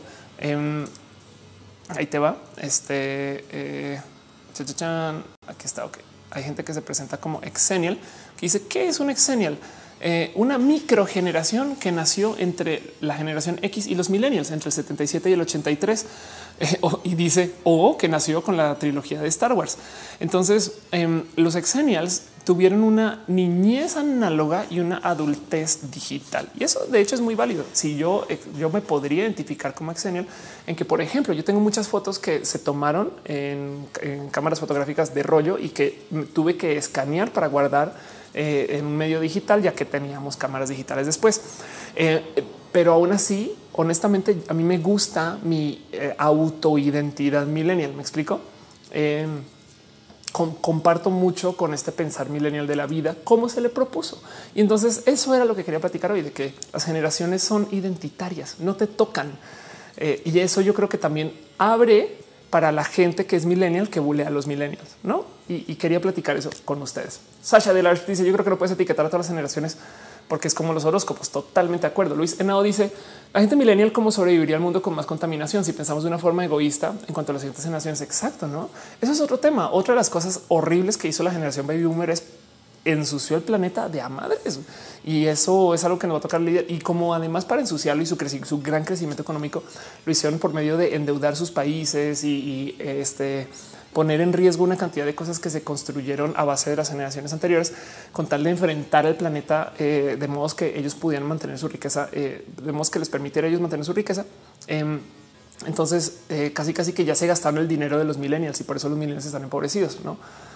Pero bueno, dice Ari, a él te hubiera gustado ser centennial, pero por supuesto, claro que suena súper bonito. Digo, la verdad es que prefiero vivir más que ser centennial. Me explico, es como hoy en día tengo acceso, es más, hay un dilema. Si ustedes juegan videojuegos, muy presente en videojuegos, eh, voy a ver si les puedo mostrar un poquito. Em, yo creo que yo los he mostrado varias veces, pero eso que está ahí atrás es con mi colección de videojuegos, no? Y hay varias cosas ahí. No creo que nunca lo había mostrado así tal cual. No, entonces ahí medio se alcanza a ver lo que tengo em, acá arriba. Estos son mis, eh, estos son mis Megamanes. Aquí estos son mis este, cosas de Star Trek. Acá tengo mis juegos de Super Nintendo. Este es Wii, Wii U y juegos en disco este y demás. No hay un chiste, hay una broma de acerca de el poseer videojuegos y coleccionar videojuegos. Hoy es que cuando eres adulto, em, de cierto modo, los videojuegos que, que, posees no tienes tiempo para jugar. Y cuando eres chamaco, tienes todo el tiempo del mundo, pero ni un varo, entonces no los puedes comprar. Entonces tienes estos recuerdos de tener dos juegos de Nintendo en su época y ahora tienes toda esa biblioteca ahí atrás. Em, ¿Y, a qué hora lo juego? Pues afortunadamente yo soy artista, entonces me puedo dar el chance de jugar tres días seguidos. Ahora, en esos tres días no produje, no hice dinero este, y tengo que enfrentar las responsabilidades adultas de no trabajar por tres días. No imagino que alguien que está en una, situación laboral que le permita ahuyentarse de la existencia por tres días, claro que también lo puede hacer. Em, pero entonces en eso sería bonito. No sé si sería tan bonito ser centennial, porque hoy en día tengo entre comillas dinero. Más bien tengo tarjetas de crédito. Este, pero tengo acceso a todo lo que tienen los centennials, menos la experiencia social centennial, no porque no estoy en un colegio, no estoy en una prepa. Este, y además tengo todo mi conocimiento de mi vida, eh, como ha sucedido hasta ahorita.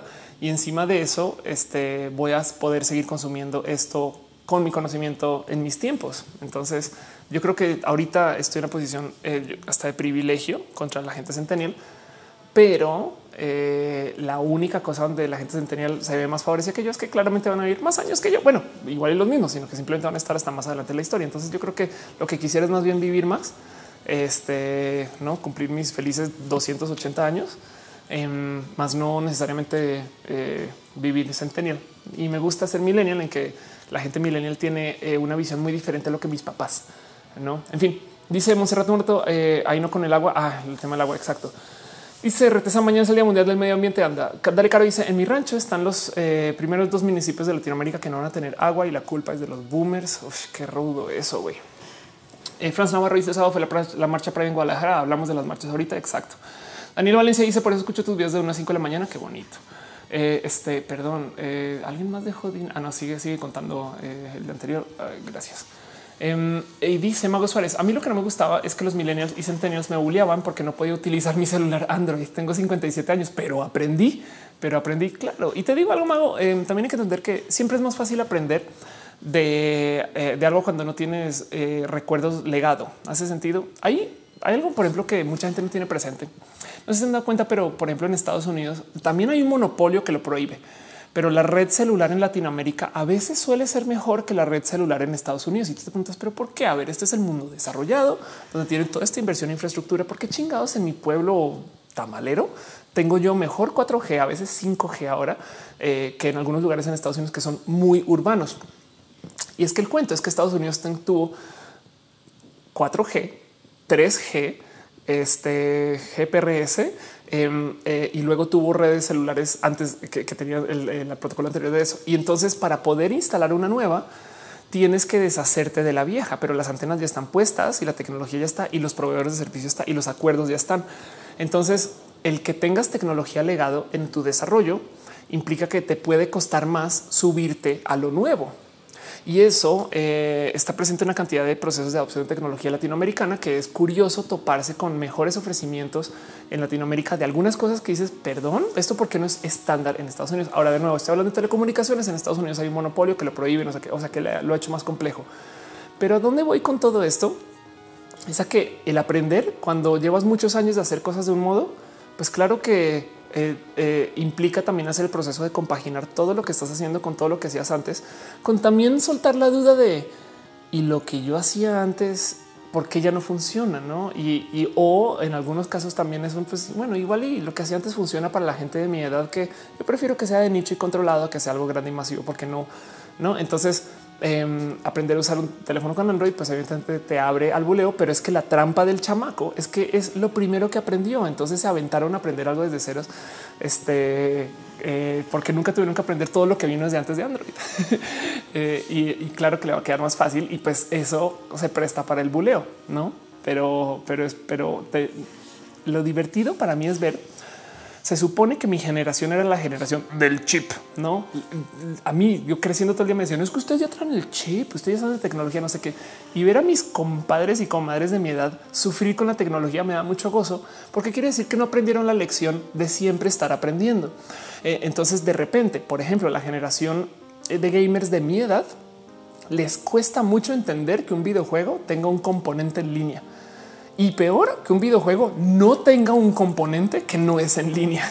Entiéndase eh, un juego como Overwatch, que lo tienes que jugar en línea y solo existe para jugar en línea. Entonces eh, estás eh, solamente jugando un modo versus y, entonces en su generación, en los videojuegos, se les enseñó que los videojuegos tienen historia y si no hay un modo de historia, pues no. Y eso para mí divide muy cabrón a las generaciones, pero es porque em, este, a la hora de consumir los videojuegos, pues la generación de la gente de mi edad los tuvo de un modo y de repente te cambiaron el chip, ¿no? Entonces tú pregúntate a la gente que te buleó, prepárate para verlos sufrir con los aprendizajes de lo que venga, porque por, eh, yo sé que van a haber cosas que yo no voy a entender. A mí me costó un rato, por ejemplo, entender Snapchat. Snapchat en su momento lo vi nacer. Tenía amigos desarrollando apps competencia de Snapchat. Soy usuaria del Internet. Tengo 36 años y aún así un momento de por qué chingados están haciendo esta cosa. No, cuando yo entendí por qué va, eh, este eh, entendí por qué se adopta y aún así no adopte Snapchat. ¿Hace sentido? Dice Dani Trouble, buenas noches, apenas estoy llegando. Oli, eh, dice, finalmente Estados Unidos estaba gobernado por generaciones baby boomers, incluso anteriores a esta. Ahí está George Soros. Hasta el Luna dice, ya no alcanza el show, no te preocupes porque para eso está el recalentado o este el show después eh, en las otras plataformas. Eh, Tremor ahí dice, mi novio tiene 34 y se emperra en sobajar a los millennials. Eh, a veces sí me dan ganas de ponerle uno de tus videos, pero es medio desesperadito el chamaco. Pues no te preocupes. O sea, habrá los motivos. Pero un Buda dice: ¿Recuerdan Vine? Exacto. Em, el Alex 7 dice: Yo no pude con Snapchat. ¿Quieren que les explique por qué Snapchat fue un hit de paso? Para la, digo, aparte de mandar nudes y estas cosas, em, Snapchat eh, realmente pegó y resonó con la población, no por los filtros. Yo sé que es, güey, es con los filtros, no sé qué. No, no, no, no Snapchat pegó porque es una protesta contra el sistema de followers de este Facebook y Twitter y de YouTube y no sé qué. Ok, Snapchat literal es eso. Es se mofaban. Desafortunadamente ya no es así y por eso yo creo que también ya no les va tan bien porque es como el subtexto detrás de la app. Se mofaban de ser la cámara más rápida. Desbloqueas el teléfono, cámara, foto, enviar la más rápida. Em, y el cuento es que en Snapchat no importa tu, o sea, número de seguidores no es tan grande. Me explico, los, los influencers de Snapchat no eran tan influencers porque es como volverse famoso en la radio FM. Si no lo escuchaste en el momento, no lo escuchaste. ¿Por qué pasó? Pero ¿por qué se borra? Güey, la tele se borra, la tele en vivo. Si no la viste en su momento, se borra borra la radio en vivo. Si no la escuchaste en su momento en la ciudad en la que la están transmitiendo, en la estación en la que la están transmitiendo, se borra. No lo puedes volver a, consultar. Y lo que decía Snapchat era, a ver, güey, ¿cuándo? Dime cuándo te sentaste tú una tarde. Hoy vamos a ver con mis amigos los videos que grabé en ese concierto de Mon Laferte que estaba espectacular, güey. Nunca, güey, tomaste 200 fotos ese día, 100 selfies nomás, eh, que de paso eso es como 10 veces más la cantidad de fotos que se tomó en el primer viaje a la luna.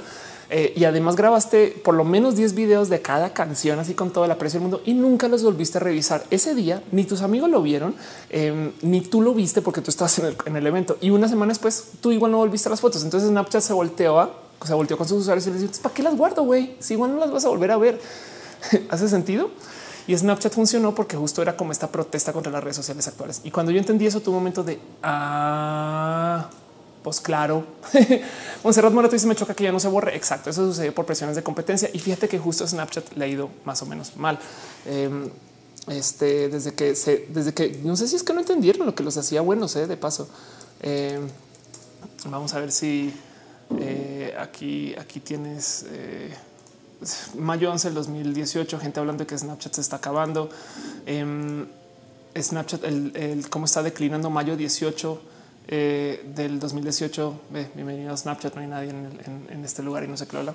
No es, eso cambió desde, que desde que Snapchat se olvidó que eso era. O, bueno, me estoy eh, ahora sí estoy especulando, pero, pero desde que Snapchat se volvió como lo que solía criticar Twitter y Facebook, este pues ya no está bueno porque Twitter y Facebook lo hacen muy bien. Esa es mi opinión de eso. ¿eh?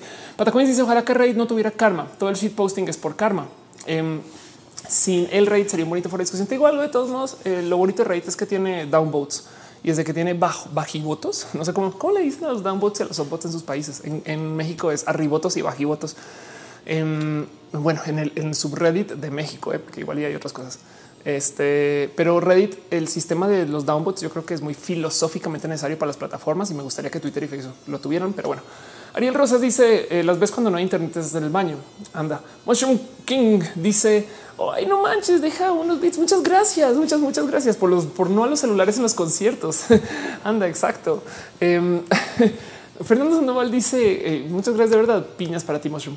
Eh, Fernando Sandoval dice creo que fue más que Instagram mató a Snapchat, no se murió solo. Es verdad. Bueno, es que si te fijas, eh, Snapchat se volvió un Instagram. Me explico. Eh, entonces, si Snapchat fue una cosa diferente, su, punto de competencia hubiera sido diferente, pero desde que se volvió un Instagram, pues Instagram hace mejor Instagram que Snapchat copiando a Instagram. Hace sentido a eso. Voy. Eh, Yumika dice lo que más me gusta las historias de WhatsApp que se borran después de unas horas. Exacto. Mucha gente le gusta las historias. La verdad es que yo no uso historias eh, porque quizás puede ser, miren, puede ser este tema de mi vida en Boca Ratón. A mí me, yo sí, yo sí me siento a consultar qué hice el año pasado. Yo hago mis propias efemérides a veces. Debería volver eso. Bueno, eh, yo hago mis propias efemérides a veces. Eh, me, tomo el tiempo de pensar qué estaba haciendo el año pasado, el año pasado, no sé qué. Entonces em, quisiera algún día dejar una muy completa documentación de mi vida. No sé para qué, pero por lo menos eh, eh, que, sí quede ahí. Entonces no me gusta borrar. De hecho, por ejemplo, yo nunca he borrado un mail que recuerde. Em, todas mis casillas de correo las voy paseando de correo a correo. Entonces yo tengo ahorita en un Google Drive em, para mi cuenta de correo que es en Gmail una cosa de gigas, gigas, gigas. Yo puedo consultar mis correos ahorita del 99, que creo que fue cuando comencé a usar mail por primera vez en Colombia con acceso gracias a la Universidad de los Andes.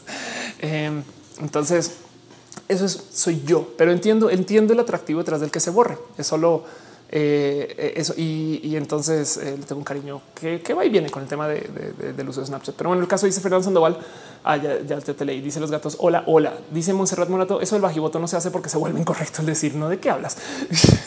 es Reddit, bajivoten. Yumika dice en Instagram ya puedes guardar tus historias. Exacto debería, no sé, es que también no tengo tiempo. Bueno, pues no voy a buscar excusas. voy a simplemente gritarle a la nube y decir que Twitter era mejor. Esos chamacos de hoy que hacen pinches stories, millennials. Indira, bro, que dice lo más lindo de los recuerdos de Facebook. Ándale, que, que de si, lo piensas, tuvieron que hacer un bot que te programara tus recuerdos porque son automatizados esos videos, evidentemente. Eh, eh, y tuvieron que hacerlo para que te recordara a, ti lo importante de lo que de lo que es tener tu historia documentada. No hay un, roja que yo debí de haber hecho eh, acerca de eh, un video de Google que se llama Google este de selfish.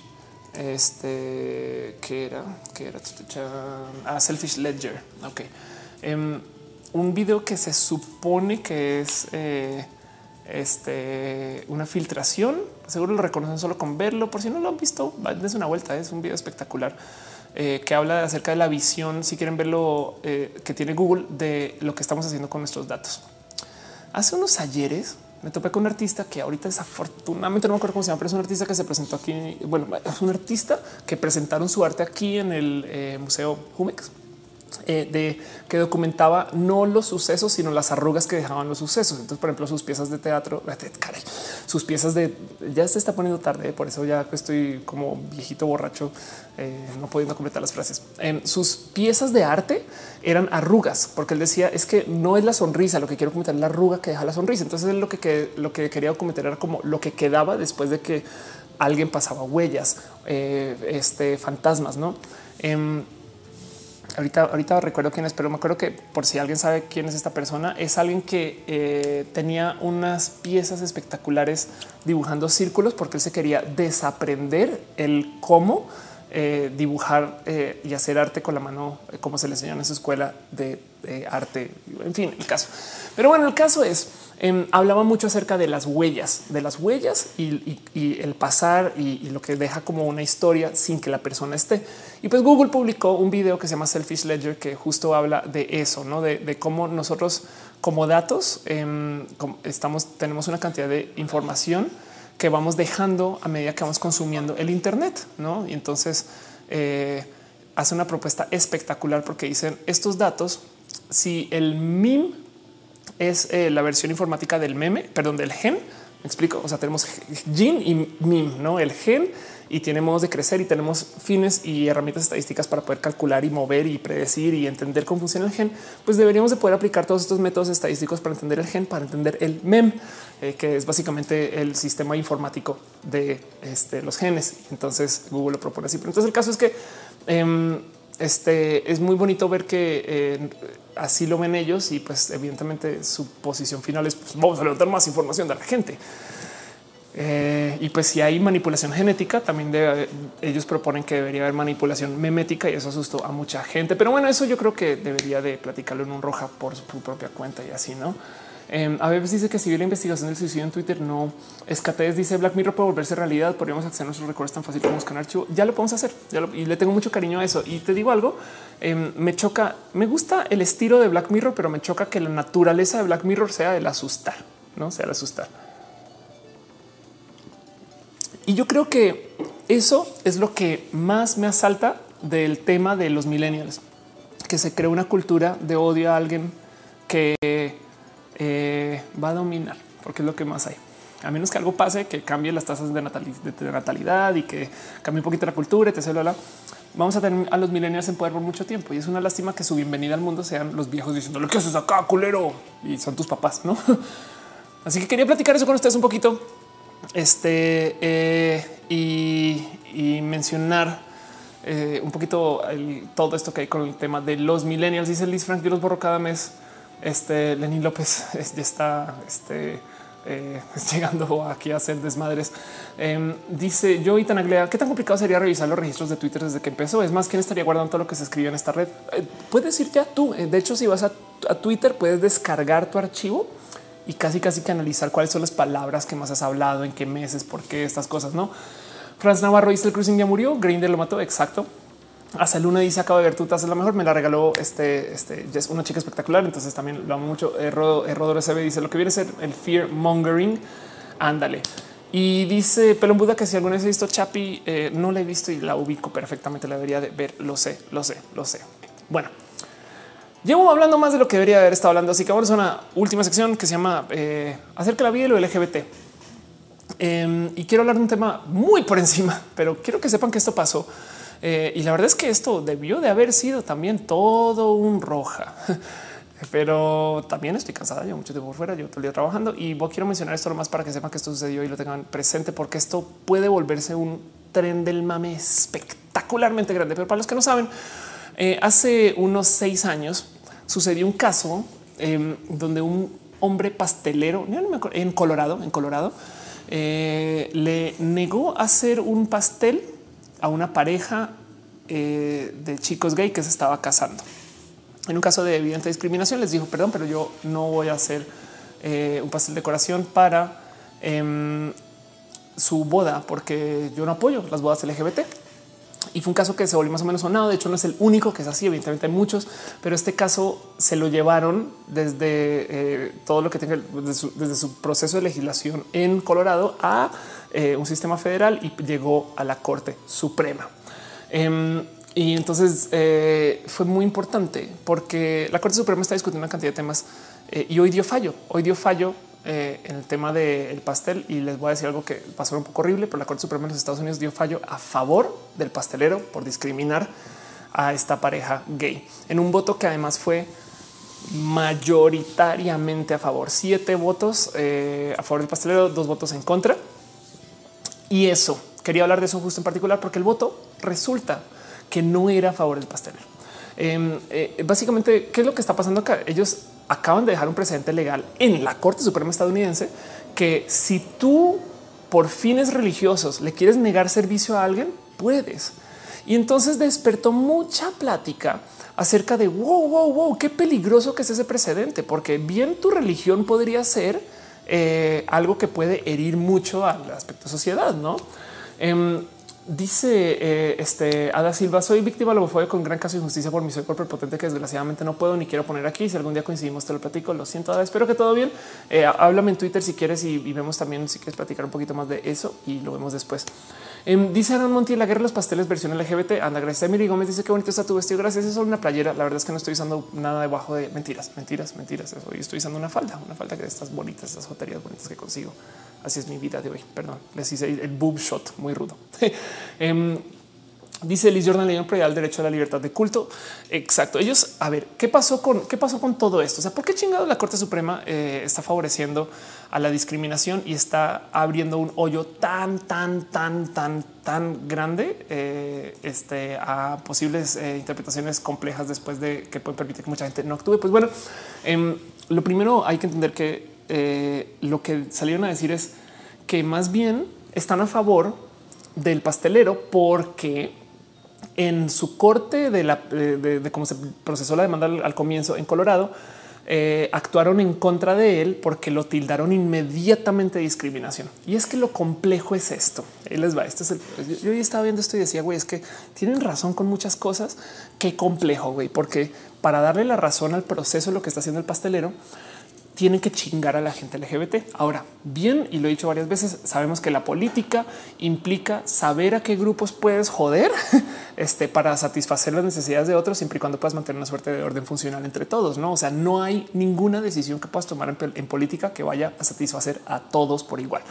Entonces tienes que decidir a quién le doy más, a quién le doy menos, a quién de dónde recibo más y menos. Y en este caso fue una decisión altamente política porque resulta que en la Corte Suprema hay una cantidad de gente que viene eh, con este como sistema Trump pro republicano, pro iglesia, este y podría de por sí haber dado el voto en contra. Ahora, fíjense que uno de los votos que eh, este votó contra la gente LGBT fue la persona que votó a favor y fue el voto de decisión eh, del matrimonio igualitario en Estados Unidos hace nada.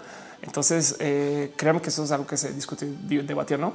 Em, y el cuento es que lo que dicen y, esto hasta me parece hasta divertido de contemplar, es, el pastelero se dice yo soy un artista, güey.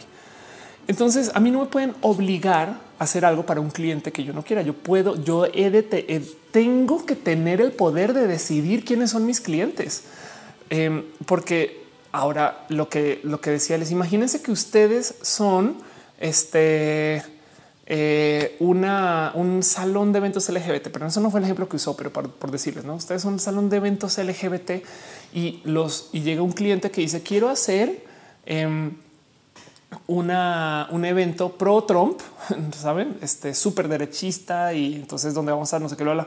Lo más probable es que quieran poder decir que no, no como que él dice también del otro lado también puede funcionar. Entonces, eh, como que está defendiendo. Miren, es que no es discriminación per se, sino lo que yo estoy defendiendo es mi derecho a decidir cómo, trabajo y con quién trabajo. Y, yo no quiero, y aquí es donde le rascó como a muchos estadounidenses, yo no quiero que a mí el gobierno me diga y me obligue eh, a, cómo debo de llevar mi negocio. Entonces, eh, las eh, justicias de la Suprema Corte de los Estados Unidos lo que salieron a decir fue, yo, yo no queremos em, decirle a los negocios bien cómo operar, sino dar incentivos. Y más bien, em, a nivel federal y de gobierno, claro que podemos decir el gobierno no puede discriminar ante estas situaciones, pero no le podemos decir a los negocios que cómo actuar. Entonces ese fue el debate, eso fue lo que pasó. Y justo parte del tema es eh, que, eh, por ejemplo, este pastelero decía, yo les hago pasteles de cualquier cosa, pero, pero un pastel de bodas no, no explico, y yo no los corro de mi negocio. Em, entonces la propuesta de muchas personas es que se permita que suceda esto, que me suena horrible, porque también en cierto modo lo que están diciendo es que entonces ahora que y esto fue una eh, publicación de una de las justicias que está diciendo igual y bien puedes poner un aviso diciendo yo acá solo le vendo a cristianos, no? Eh, y si eres LGBT diciendo yo no atiendo gente religiosa, me explico, es como de wow, qué rudo eso y qué rudo que se está discutiendo. Jorge Vargas dice ya que nunca me leerás, perdón, ya ahora te leí justo cuando está eso. Arilla él dice está de discriminar, así de fácil, no? Este, pues sí, no un poquito. Yo Furtado dice lamentable es que en los Commonwealth los jueces pueden incluso legislar y eso es lo que sucedió. Aaron Montel dice escuchar el término discriminación positiva está muy interesante. Puede ser. Eh, y a dice la cuenta de Twitter del chico que investigó todo desde redes sociales. Eh, bajo tweet tiene historia amorosa gay. Se hizo viral en Facebook. Eh, siguió la historia. Parece la policía le contestó en Twitter. Ah, ok, ya la, historia. debía hablar de eso. Bueno, pues que había hablado Manuel Bartol acá, pero bueno, em, dice Diego García Gutiérrez, el único que está pelando. What? ¿Qué estás haciendo con los frijoles? Eh, Roderos SB dice claro que eso solo apia que los conservadores digan ya ven, puedo discriminarte. Exacto. Una de las cosas que eh, dijeron las justicias, eh, las justicias son este, básicamente los jueces. Este pues que son los, las imagínense tener eso en su currículum. Hola, soy una justicia de la Suprema Corte. Mucha gente quiere eso. No es como ser un pequeñísimo presidente, quizás solamente que eres uno en nueve.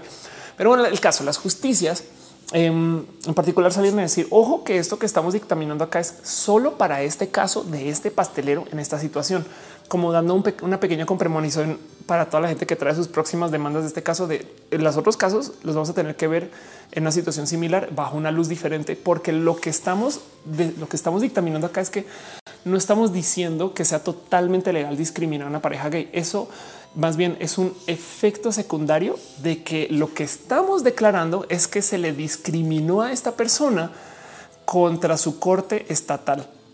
¿Hace sentido? en, el proceso en su corte estatal, él fue discriminado. Entonces estamos juzgando en contra de eso. Eh, que eso implica que la gente LGBT salió chingada. Pues sí, no. Entonces es, un, es una situación técnica em, de, de esto es como de proceso legal. No soy experta legal en este tema, entonces seguramente estoy eh, masacrando un poquito eh, el proceso, pero, pero el punto es el motivo por el cual eh, ellos están comunicando que querían llevar esta demanda hasta la Corte Suprema en vez de simplemente decir, sabes que mm, no sé, bueno, si te hago el pinche pastel, no es porque ellos querían hablar acerca de cómo en el proceso creativo tú deberías de poder defender el elegir a tus clientes y, nadie te debería de poder obligar a tomar un cliente contra toda tu voluntad, porque de paso, seamos honestos, si tú eres una pareja gay, vas a que te den un servicio de esta clase em, y pues evidentemente eh, no te quieren ahí, pues tampoco vas a decir, pues te tengo que comprar y me lo tienes que dar, porque se los prometo que el pastel no va a estar hecho con amor, me explico. Eh, entonces eh, también eso puede pasar. Dice a Bebs, está el beta de Light Messenger. Estás viendo Nercor, no a Bebs? Te veo. Diego Ruiz dice, ¿por qué se le puede decir gay a los hombres, gay a las mujeres lesbianas también? Gay es un término que proviene este, de feliz. Eh, y gay era como se le nombraba a la gente que se reunía como de modos muy secretos en algún momento cuando no se puede hablar de la homosexualidad. Y esto estoy hablando como 60, acercándose a los 70 y, se adoptó, era despectivo también en algunos casos y básicamente la gente dijo yo lo adopto y como es identitario, eh, si tú te sientes gay y te identificas gay, lo eres si lo quieres y yo eh, parte de mi posición como una persona dentro de la este, diversidad es respetarte eso. Entonces que se le pueda también depende de quién, cuándo, dónde. En fin, Jorge Vargas dice me encuentro en la misma situación que todos unos años atrás. No sé cómo asumirlo. ¿Qué me aconsejas? Bueno, más bien, cerrando ese tema de la nota del pastel y eh, procediendo un poquito con, todo lo demás, y si ustedes todavía tienen energía, yo más o menos todavía tengo un poquito. Em, esto, este, esto es una noticia vieja. El fallo fue hoy. Vamos a ver en qué acaba esto. Eh, mucha gente está discutiendo que este fallo de la Corte Suprema a lo mejor em, va a ser, va a recibir como eh, un poco de más discusión, más debate y, vamos a ver a dónde nos lleva todo esto. Pero téngale ojo porque si bien esto es Estados Unidos, no tiene que ser nuestros países va a mover mucho la cultura mediática. Me explico. Es, igual y después hay una película. Entonces, en fin, piensen en eso. Eh, tengan mucho cariño. Vámonos a nuestra última, última, última sección, la sección que me gusta llamarle, que me gusta llamarle pregúntele a off. ¿Por qué? Aquí es donde le adivinen qué hacemos. Le preguntamos cosas a off. Entonces voy a leer sus preguntas, eh, los que tengan por ahí presentes y estas cosas. Eh, adelante, aviéntense y, díganme cualquier de esas cosas. Dice Franz Navarro, viene también de As Good As You, gay. Ok, ándale, chingón. Hawk dice, es más bien una pugna de argumentos. Tal vez el abogado defensor no fue tan bueno para emplear los argumentos que hicieron evidente la discriminación. Puede ser. Daniela Quiroz dice, yo les hago pasteles de amor. Ay, qué bonito. Dice a Bebs, eres amigo de Dorothy. Anda, exacto. Em, dice Monserrat Morato, me son los daños colaterales de Calderón, algo así. ¿eh? Hamstercha dice qué opinas acerca de que en India haya tres baños para hombres, mujeres y transexuales. Me parece horrible y no es. Em, se supone que la gente trans somos del género, no? Entonces, ¿por qué nos dan un tercer baño? Eso es como decir, pues que me suena un poco horrible, eh, pero hay gente que no, como dice la niña argentina chamaquita, hay gente que no se identifica ni con hombre ni con mujer.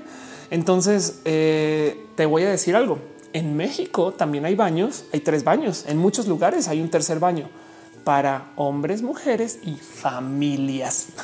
entonces, eh, si lo piensas, nosotros también tenemos un baño de tercer género donde puede entrar cualquiera, hacer lo que le dé la gana y entonces eh, este podría ser ese baño incluyente, no la neta. Eh, un día le dije a alguien por qué estamos peleando por tener baños este, mixtos cuando lo que deberíamos estar pidiendo es tener baños para la familia y seguro los conservadores le entran y apoyan. No es un tema de palabras, no? Tavo Reyes dice comprar casas en esta época teniendo 25 vale la pena. Eh, no, no siempre vale la pena. ¿eh? Si tienes dinero para invertir en una casa, igual y ese dinero lo puedes poner a funcionar en alguna cosa que te deje dinero más eh, rápidamente que lo que puede ser un bien raíz.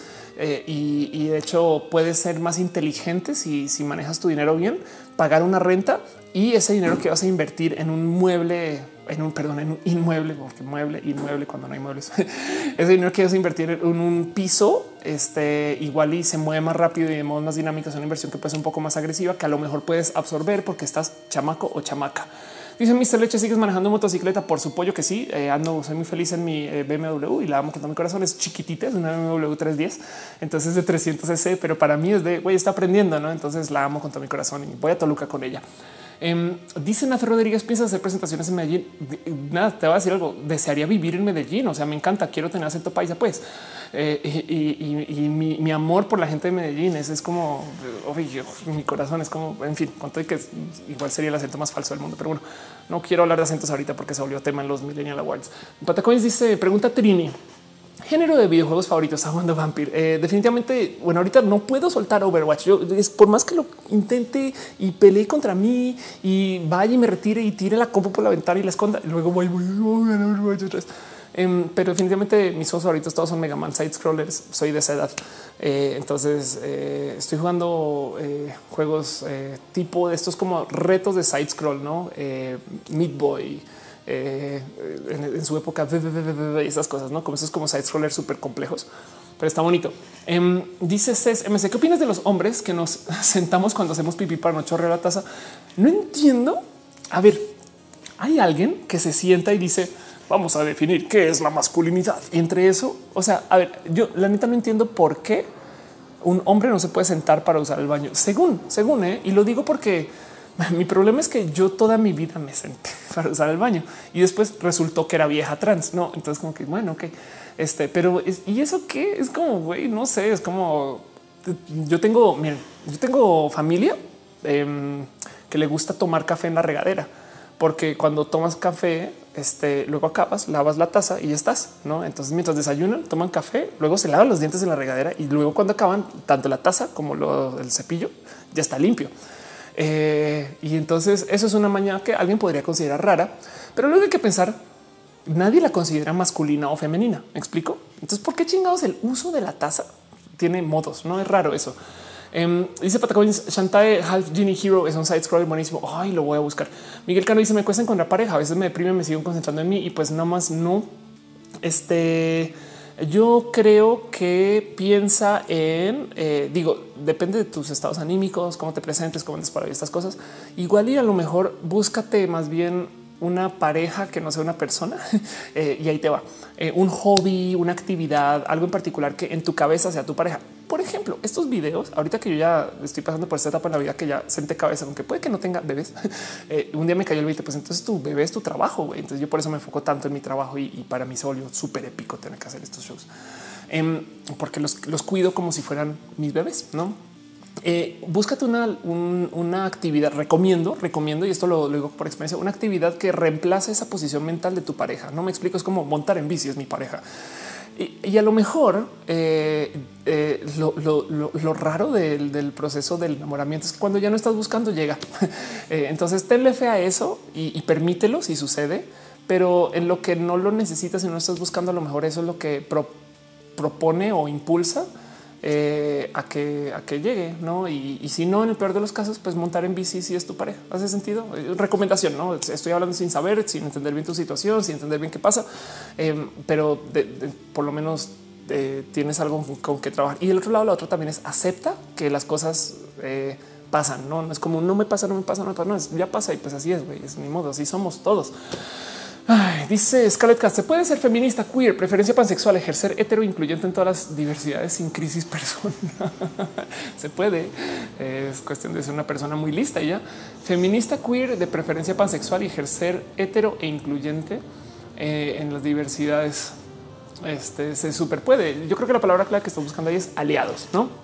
Dice Marco López, lo pongo en el café en la canasta donde tengo el jabón y el champú y no le llega agua. Ah, yo también, exacto. Yo lo que hago cuando lo hago, porque ahora gracias a que mi familia me lo enseñó, a veces cuando tomo café o Red Bull, este lo pongo eh, cuando cierro la puerta arriba, lo pongo ahí y ya estás, no? Porque también la vieja alta, ¿por qué no? Alcanza. El Chicana dice que tanto futuro va a ser un blog de blogger, blog escrito. Em, eh, yo creo que con el uso de las redes sociales ahorita, em, mis amigos que tienen medios escritos en una época, eh, todos mis amigos exitosos tenían blogs escritos. Eh, antes que ellos, mis amigos exitosos que hacían contenidos tenían foros. Entonces, los foros, los foros stars, que quién es foro star de paso, alguien como Freddy Vega, Christian Vanderhens, que comenzaron a hacer este contenidos por fuera de los foros. Luego se volvieron los blog stars, eh, que comenzaron a hacer cosas como Firewire, este al 1040, estas cosas.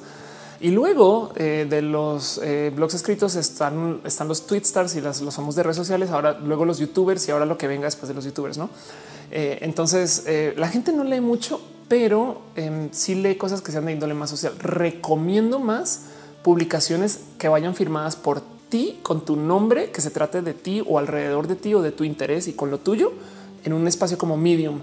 Em, una de las cosas que dividen generaciones, así como los videojuegos que tienen modo historia y los que se juegan en línea, es que quien genera contenidos por hacer contenidos y buenos shows no le va tan bien como quien genera contenidos por hablar de él o ella, porque estamos en la era de la marca personal. Eso de hecho es lo que va a hablar en Guadalajara cuando vaya este jueves.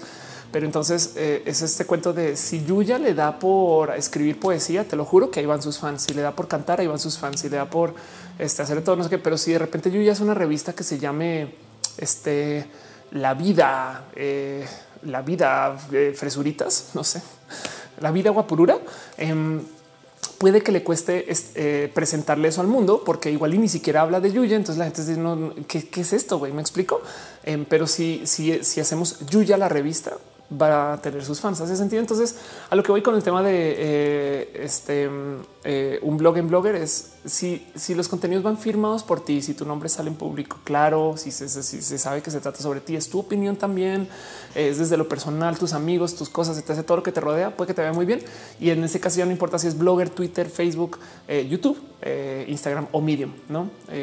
pero recomendaría un espacio, si más que blogger, algo tipo que lo puedas mirar luego un espacio independiente que no sea punto blogspot.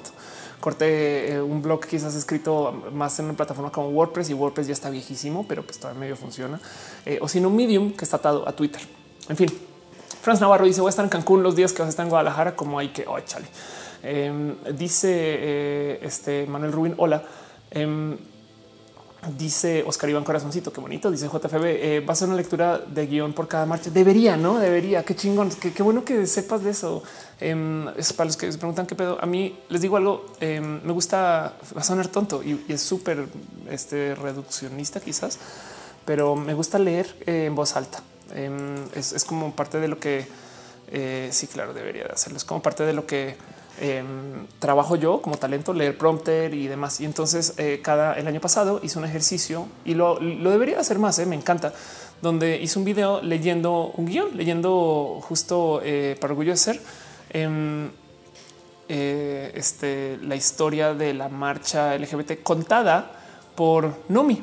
Em, entonces este, la pasé muy bien y quedó grabado. Lo hice con la bandera atrás y la pregunta es si debería de leerlo este año. Y pues sí, yo pensé que esto no lo había visto nadie. Güey.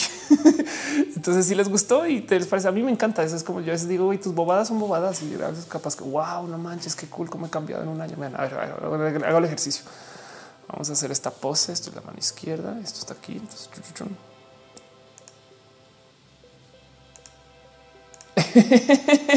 y esas cosas. Exacto. Pero bueno, dice este caso me gustaría ser eh, chica trans, pero es algo muy reciente. Quiero darme un año para saber si realmente lo quiero. Un punto que me preocupa es que mi novia me dice que a pesar de que es bisexual, yo le guste de hombre, no va a ser lo mismo de mujer. ¿Qué nos puedes aconsejar para nuestra relación?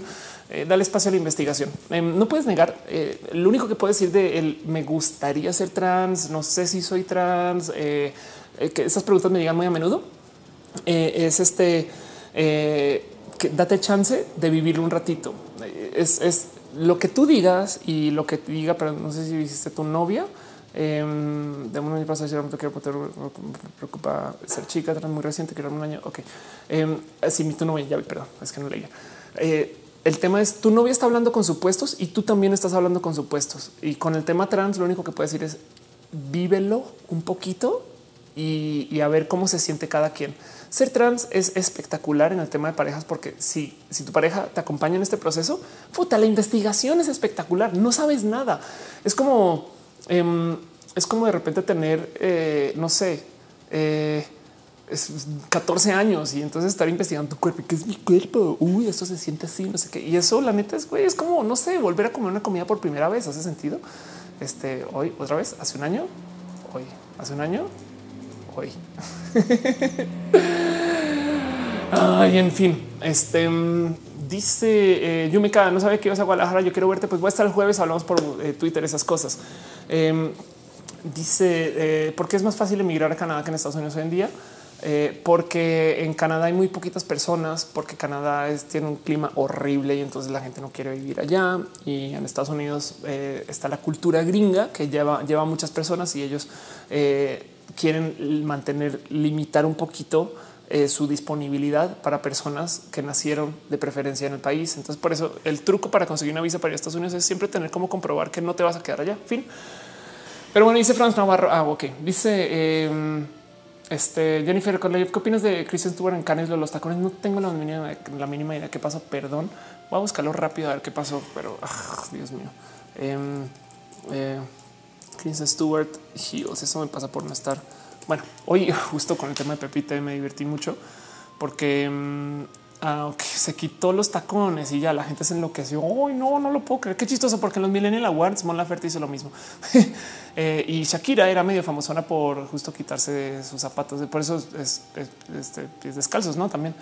Em, esto que esto, bueno, primero que todo consigue un chingo de prensa. Entonces, cuando se trata de gente famosa que consigue prensa, ya Ahí está. Me explico. Si consiguió prensa, en el peor de los casos, puede decir, güey, lo hizo para tener más prensa y mantenerse relevante. se acabó. Eh, y del otro lado, em, eh, yo creo que estamos en una era de tanta individualidad que estamos como tratando de relajar reglas, que esto hasta lo veo como algo positivo, pero me imagino mucha gente enloquecida con esto. Dice no hay inclusión dentro de, la inclusión. Sí, dice Estefanía del Ángel, ¿qué edad tiene Matú? Ni yo sé. A ver, vamos, vamos a pensar eso. Matú lo adopté cuando estaba comenzando mi transición, entonces por lo menos tiene seis años ya. Eh, y eso, ¿no? Dice Mr. Leches, lo más milenio que existe es el, corrido de Steven Universe. Puede ser. Qué cagado. Dice Oscar Iván, ¿cómo le hago para desenamorarme? Desamorarme? ¿Qué estás? ¿Por qué te quieres desenamorar, Oscar Iván? Em, eso, ¿no? Aunque de nuevo ese consejo que, le, que di acerca de reemplazar con otra actividad eh, ayuda. Tengo amigos que les he dado este consejo para el tema de adicciones. No es como ellos no mucho, no sé qué. Pues cada vez que fumes, eh, reemplázalo con hacer un dibujo, cosas así. No, y en algunos casos, muchos me dicen que ayuda. La verdad es que yo no soy experto en tema de adicciones, entonces estoy diciendo estupideces, pero ayuda un poquito. ¿eh? Emily Gómez dice hace poco, más de seis meses salí del closet como chica trans con mi hermana, 21 años. no sé si tú tienes 21 o tu hermana tiene 21 años, pero bueno Dice quiero hacerlo con mis padres eh, y sin embargo parece que ella quiere ignorar que soy trans. Ah, no manches. ¿Ok? ¿Algún consejo? Pues nada, tú síguele. Ya le dijiste. Eh, te lo voy a decir desde ya. Es muy probable que tus padres ya lo sepan, simplemente que se están haciendo güeyes. Me explico como que capaz ya les dijo, oye, no, no, hablar, no sé qué, no sé. Pero el punto es que tú ya lo dijiste. Entonces deja de preocuparte por ellos, comienza a preocuparte por ti un poquito y deja que haz, oblígalos. ahora, ya que ya que avisaste, ya que pasaste por proceso de closet, ahora oblígalos a que ellos te pregunten a ti.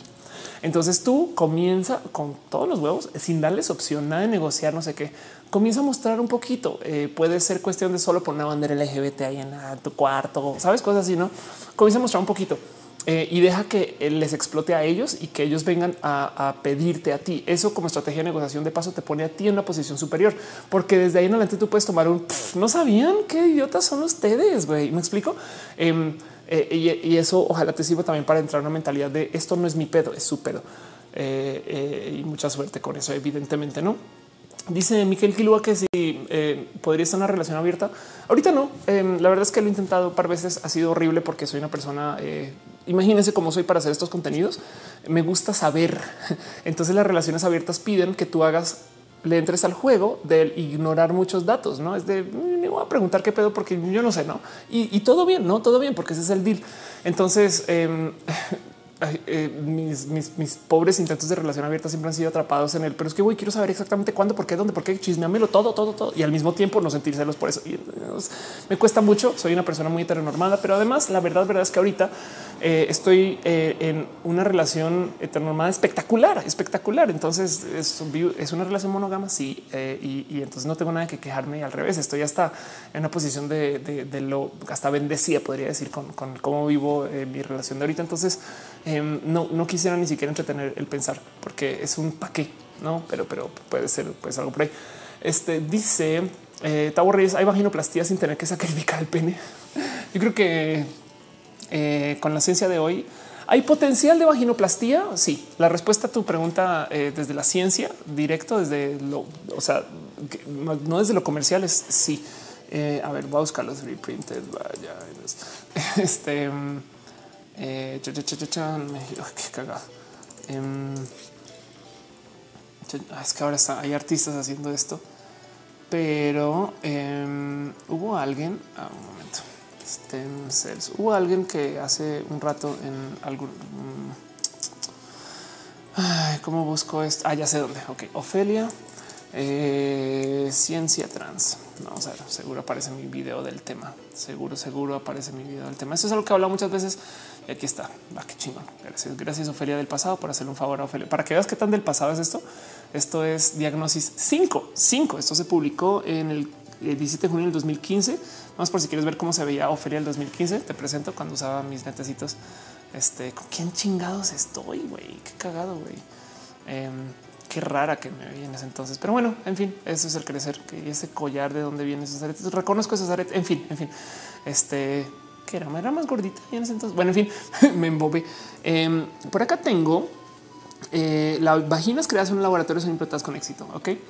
Eh, y esto fue una nota que se publicó también alrededor del 2015 acerca de un experimento de varias mujeres, una de ellas mexicana, son mujeres cisgénero, pero que tomaron sus muestras genéticas y básicamente crecieron. Em, su, no, sé si qué, proceso o qué parte de o, dónde y cómo, pero básicamente hicieron su vagina este, y se la implantaron a esta mujer. Eh, y sanó bien y, vivió bien, ¿no? Y esto fue, este, aquí está la fuente por si quieres ver, pero ahí también te mostré dónde está todo.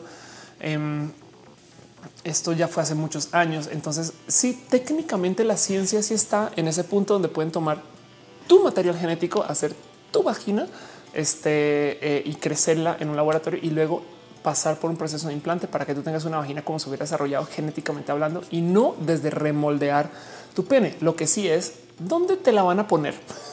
si tienes un pene en el camino, entonces es muy posible que ahí igual lo tengas que sacrificar, no?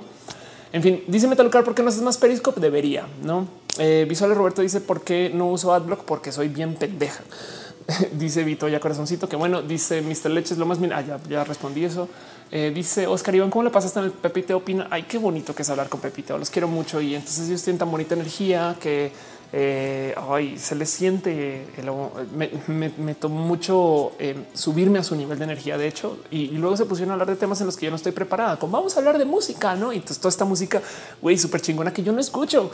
Entonces, la pregunta más compleja que me hicieron Suelta me dice ya, Ofelia, dime qué música te gusta. Y así, pff, mind. ¿Cómo les digo que lo que me gusta es la música de Capcom? Me explico, es como con qué cara estos que están hablando de hoy no es que tenemos acá a Maluma y J Balvin. Y yo así de a mí lo que me gusta es la rola de Mega Man X cuando entras al mundo del pingüino. Entonces fue muy divertido porque hubo un bonito intercambio cultural con los Pepe y Teo. Este y los quiero. Ellos se prestan para ese tipo de, pendejadas. Pero bueno, en fin, em, dice eh, Emily Gómez. Eh, es que si soy Pega Sister, maybe.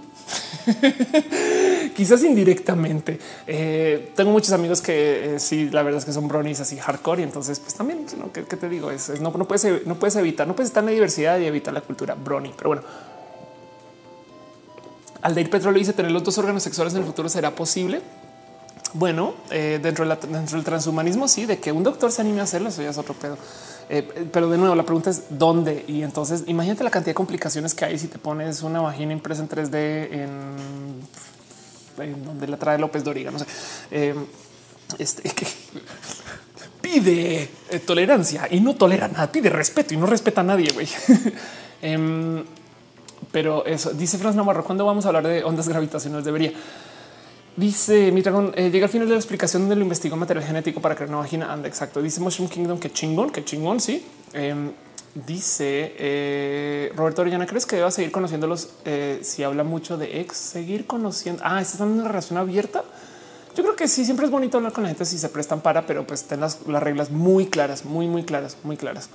Eh, Rodoro dice no me pierdo ese Pepito, diles que te inviten más. Yo creo que hay, la verdad es que ellos tienen muchas personas que ver, son, muy visibles y, está chingón. Eh, considero todo un privilegio el que me dejen estar en su canal. Entonces, em, más bien agradezco mucho haber podido estar ahí. En fin, dice Alma Ariana Grande o música en MIDI. No es exacto. Ana Montiel dice, güey, como ya es costumbre, invitar una pregunta inusual. Aquí va. ¿Cuál es tu canción de reggaetón favorita? el taxi. Inicio y reggaetón. Mr. Leches dice la mafia del señor de los tamales acabó con su competencia el señor de los camotes. Yo creo que sí. Eh, pero bueno, en fin.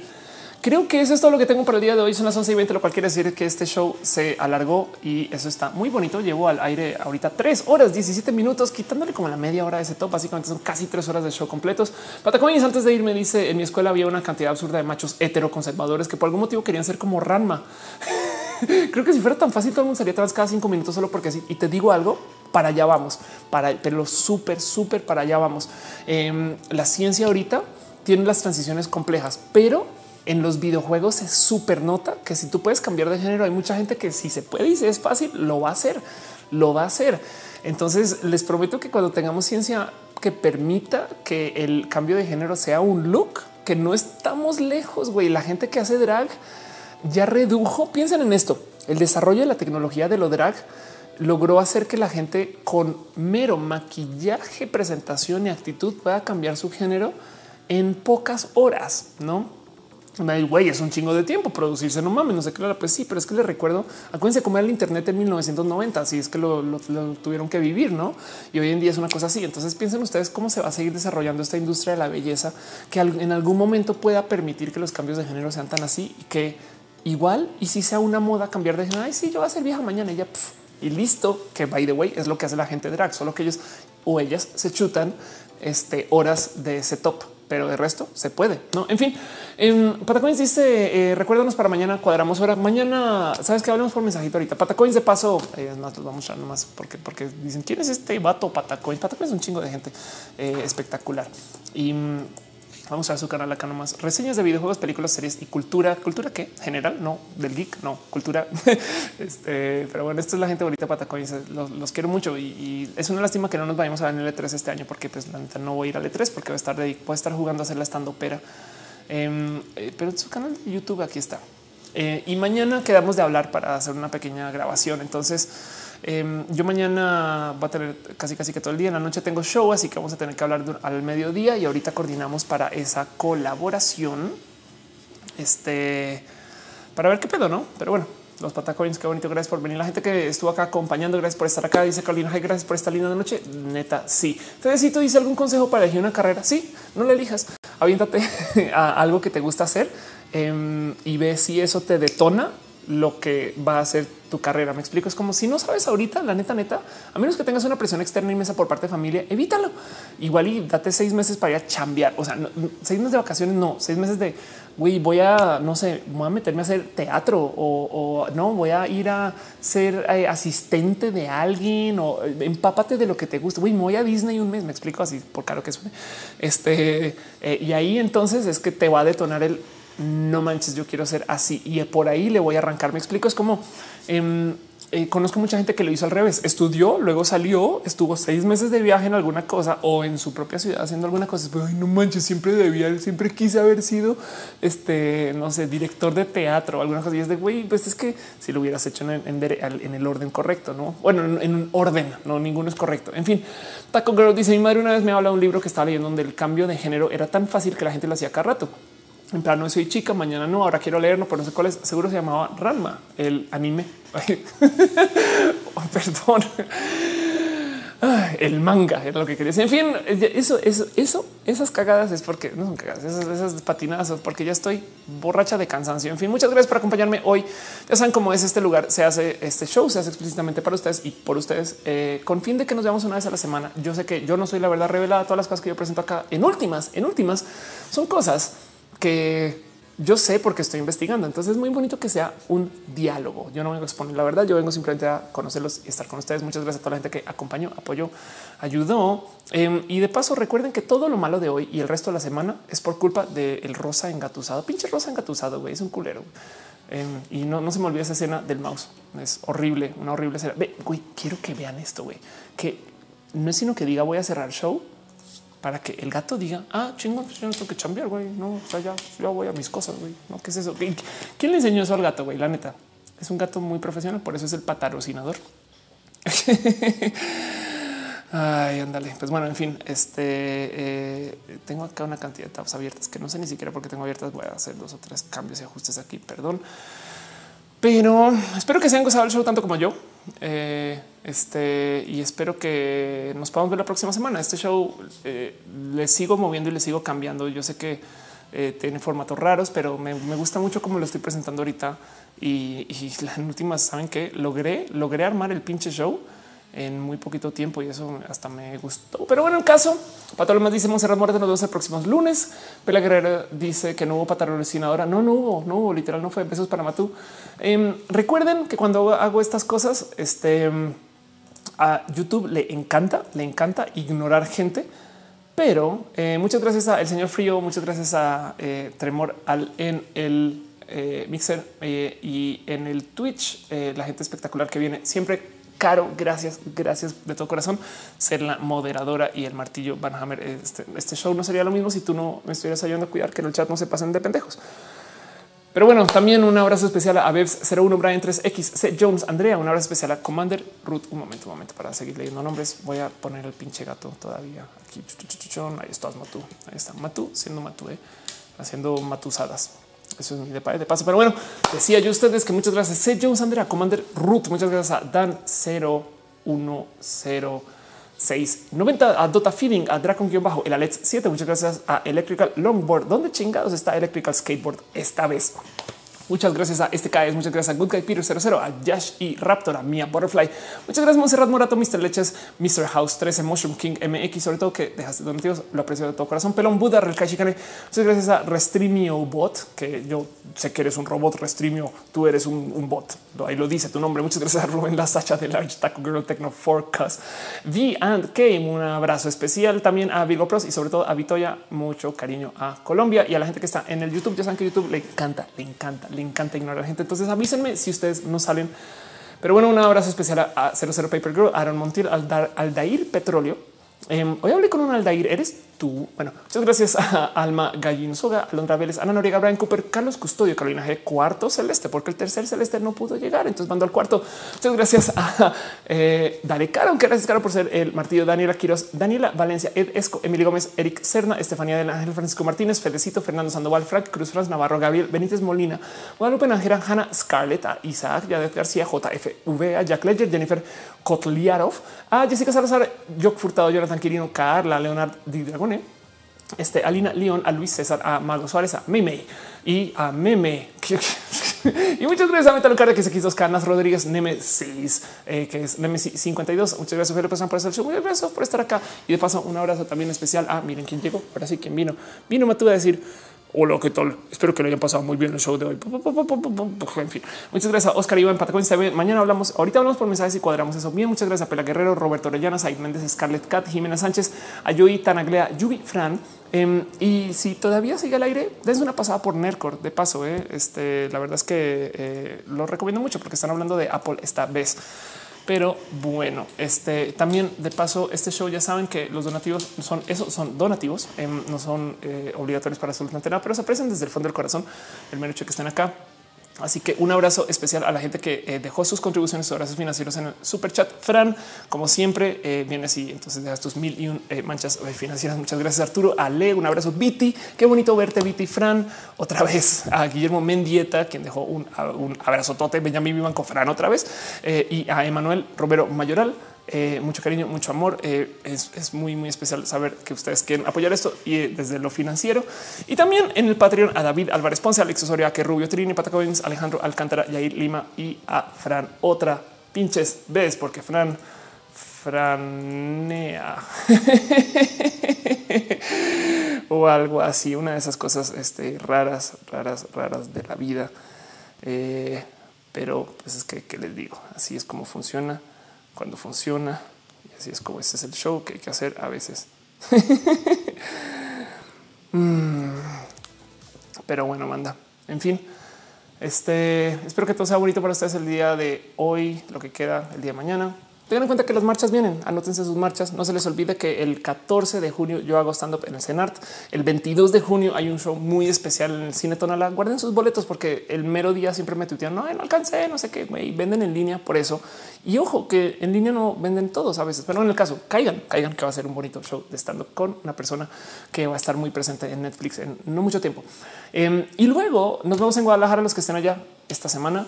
Este veo que no muchas personas están diciendo que no aparecieron. Entonces, qué chingón saber de eso. Un beso para ustedes, un beso por acompañar, un beso para el pinches gato. y saben qué? Bye.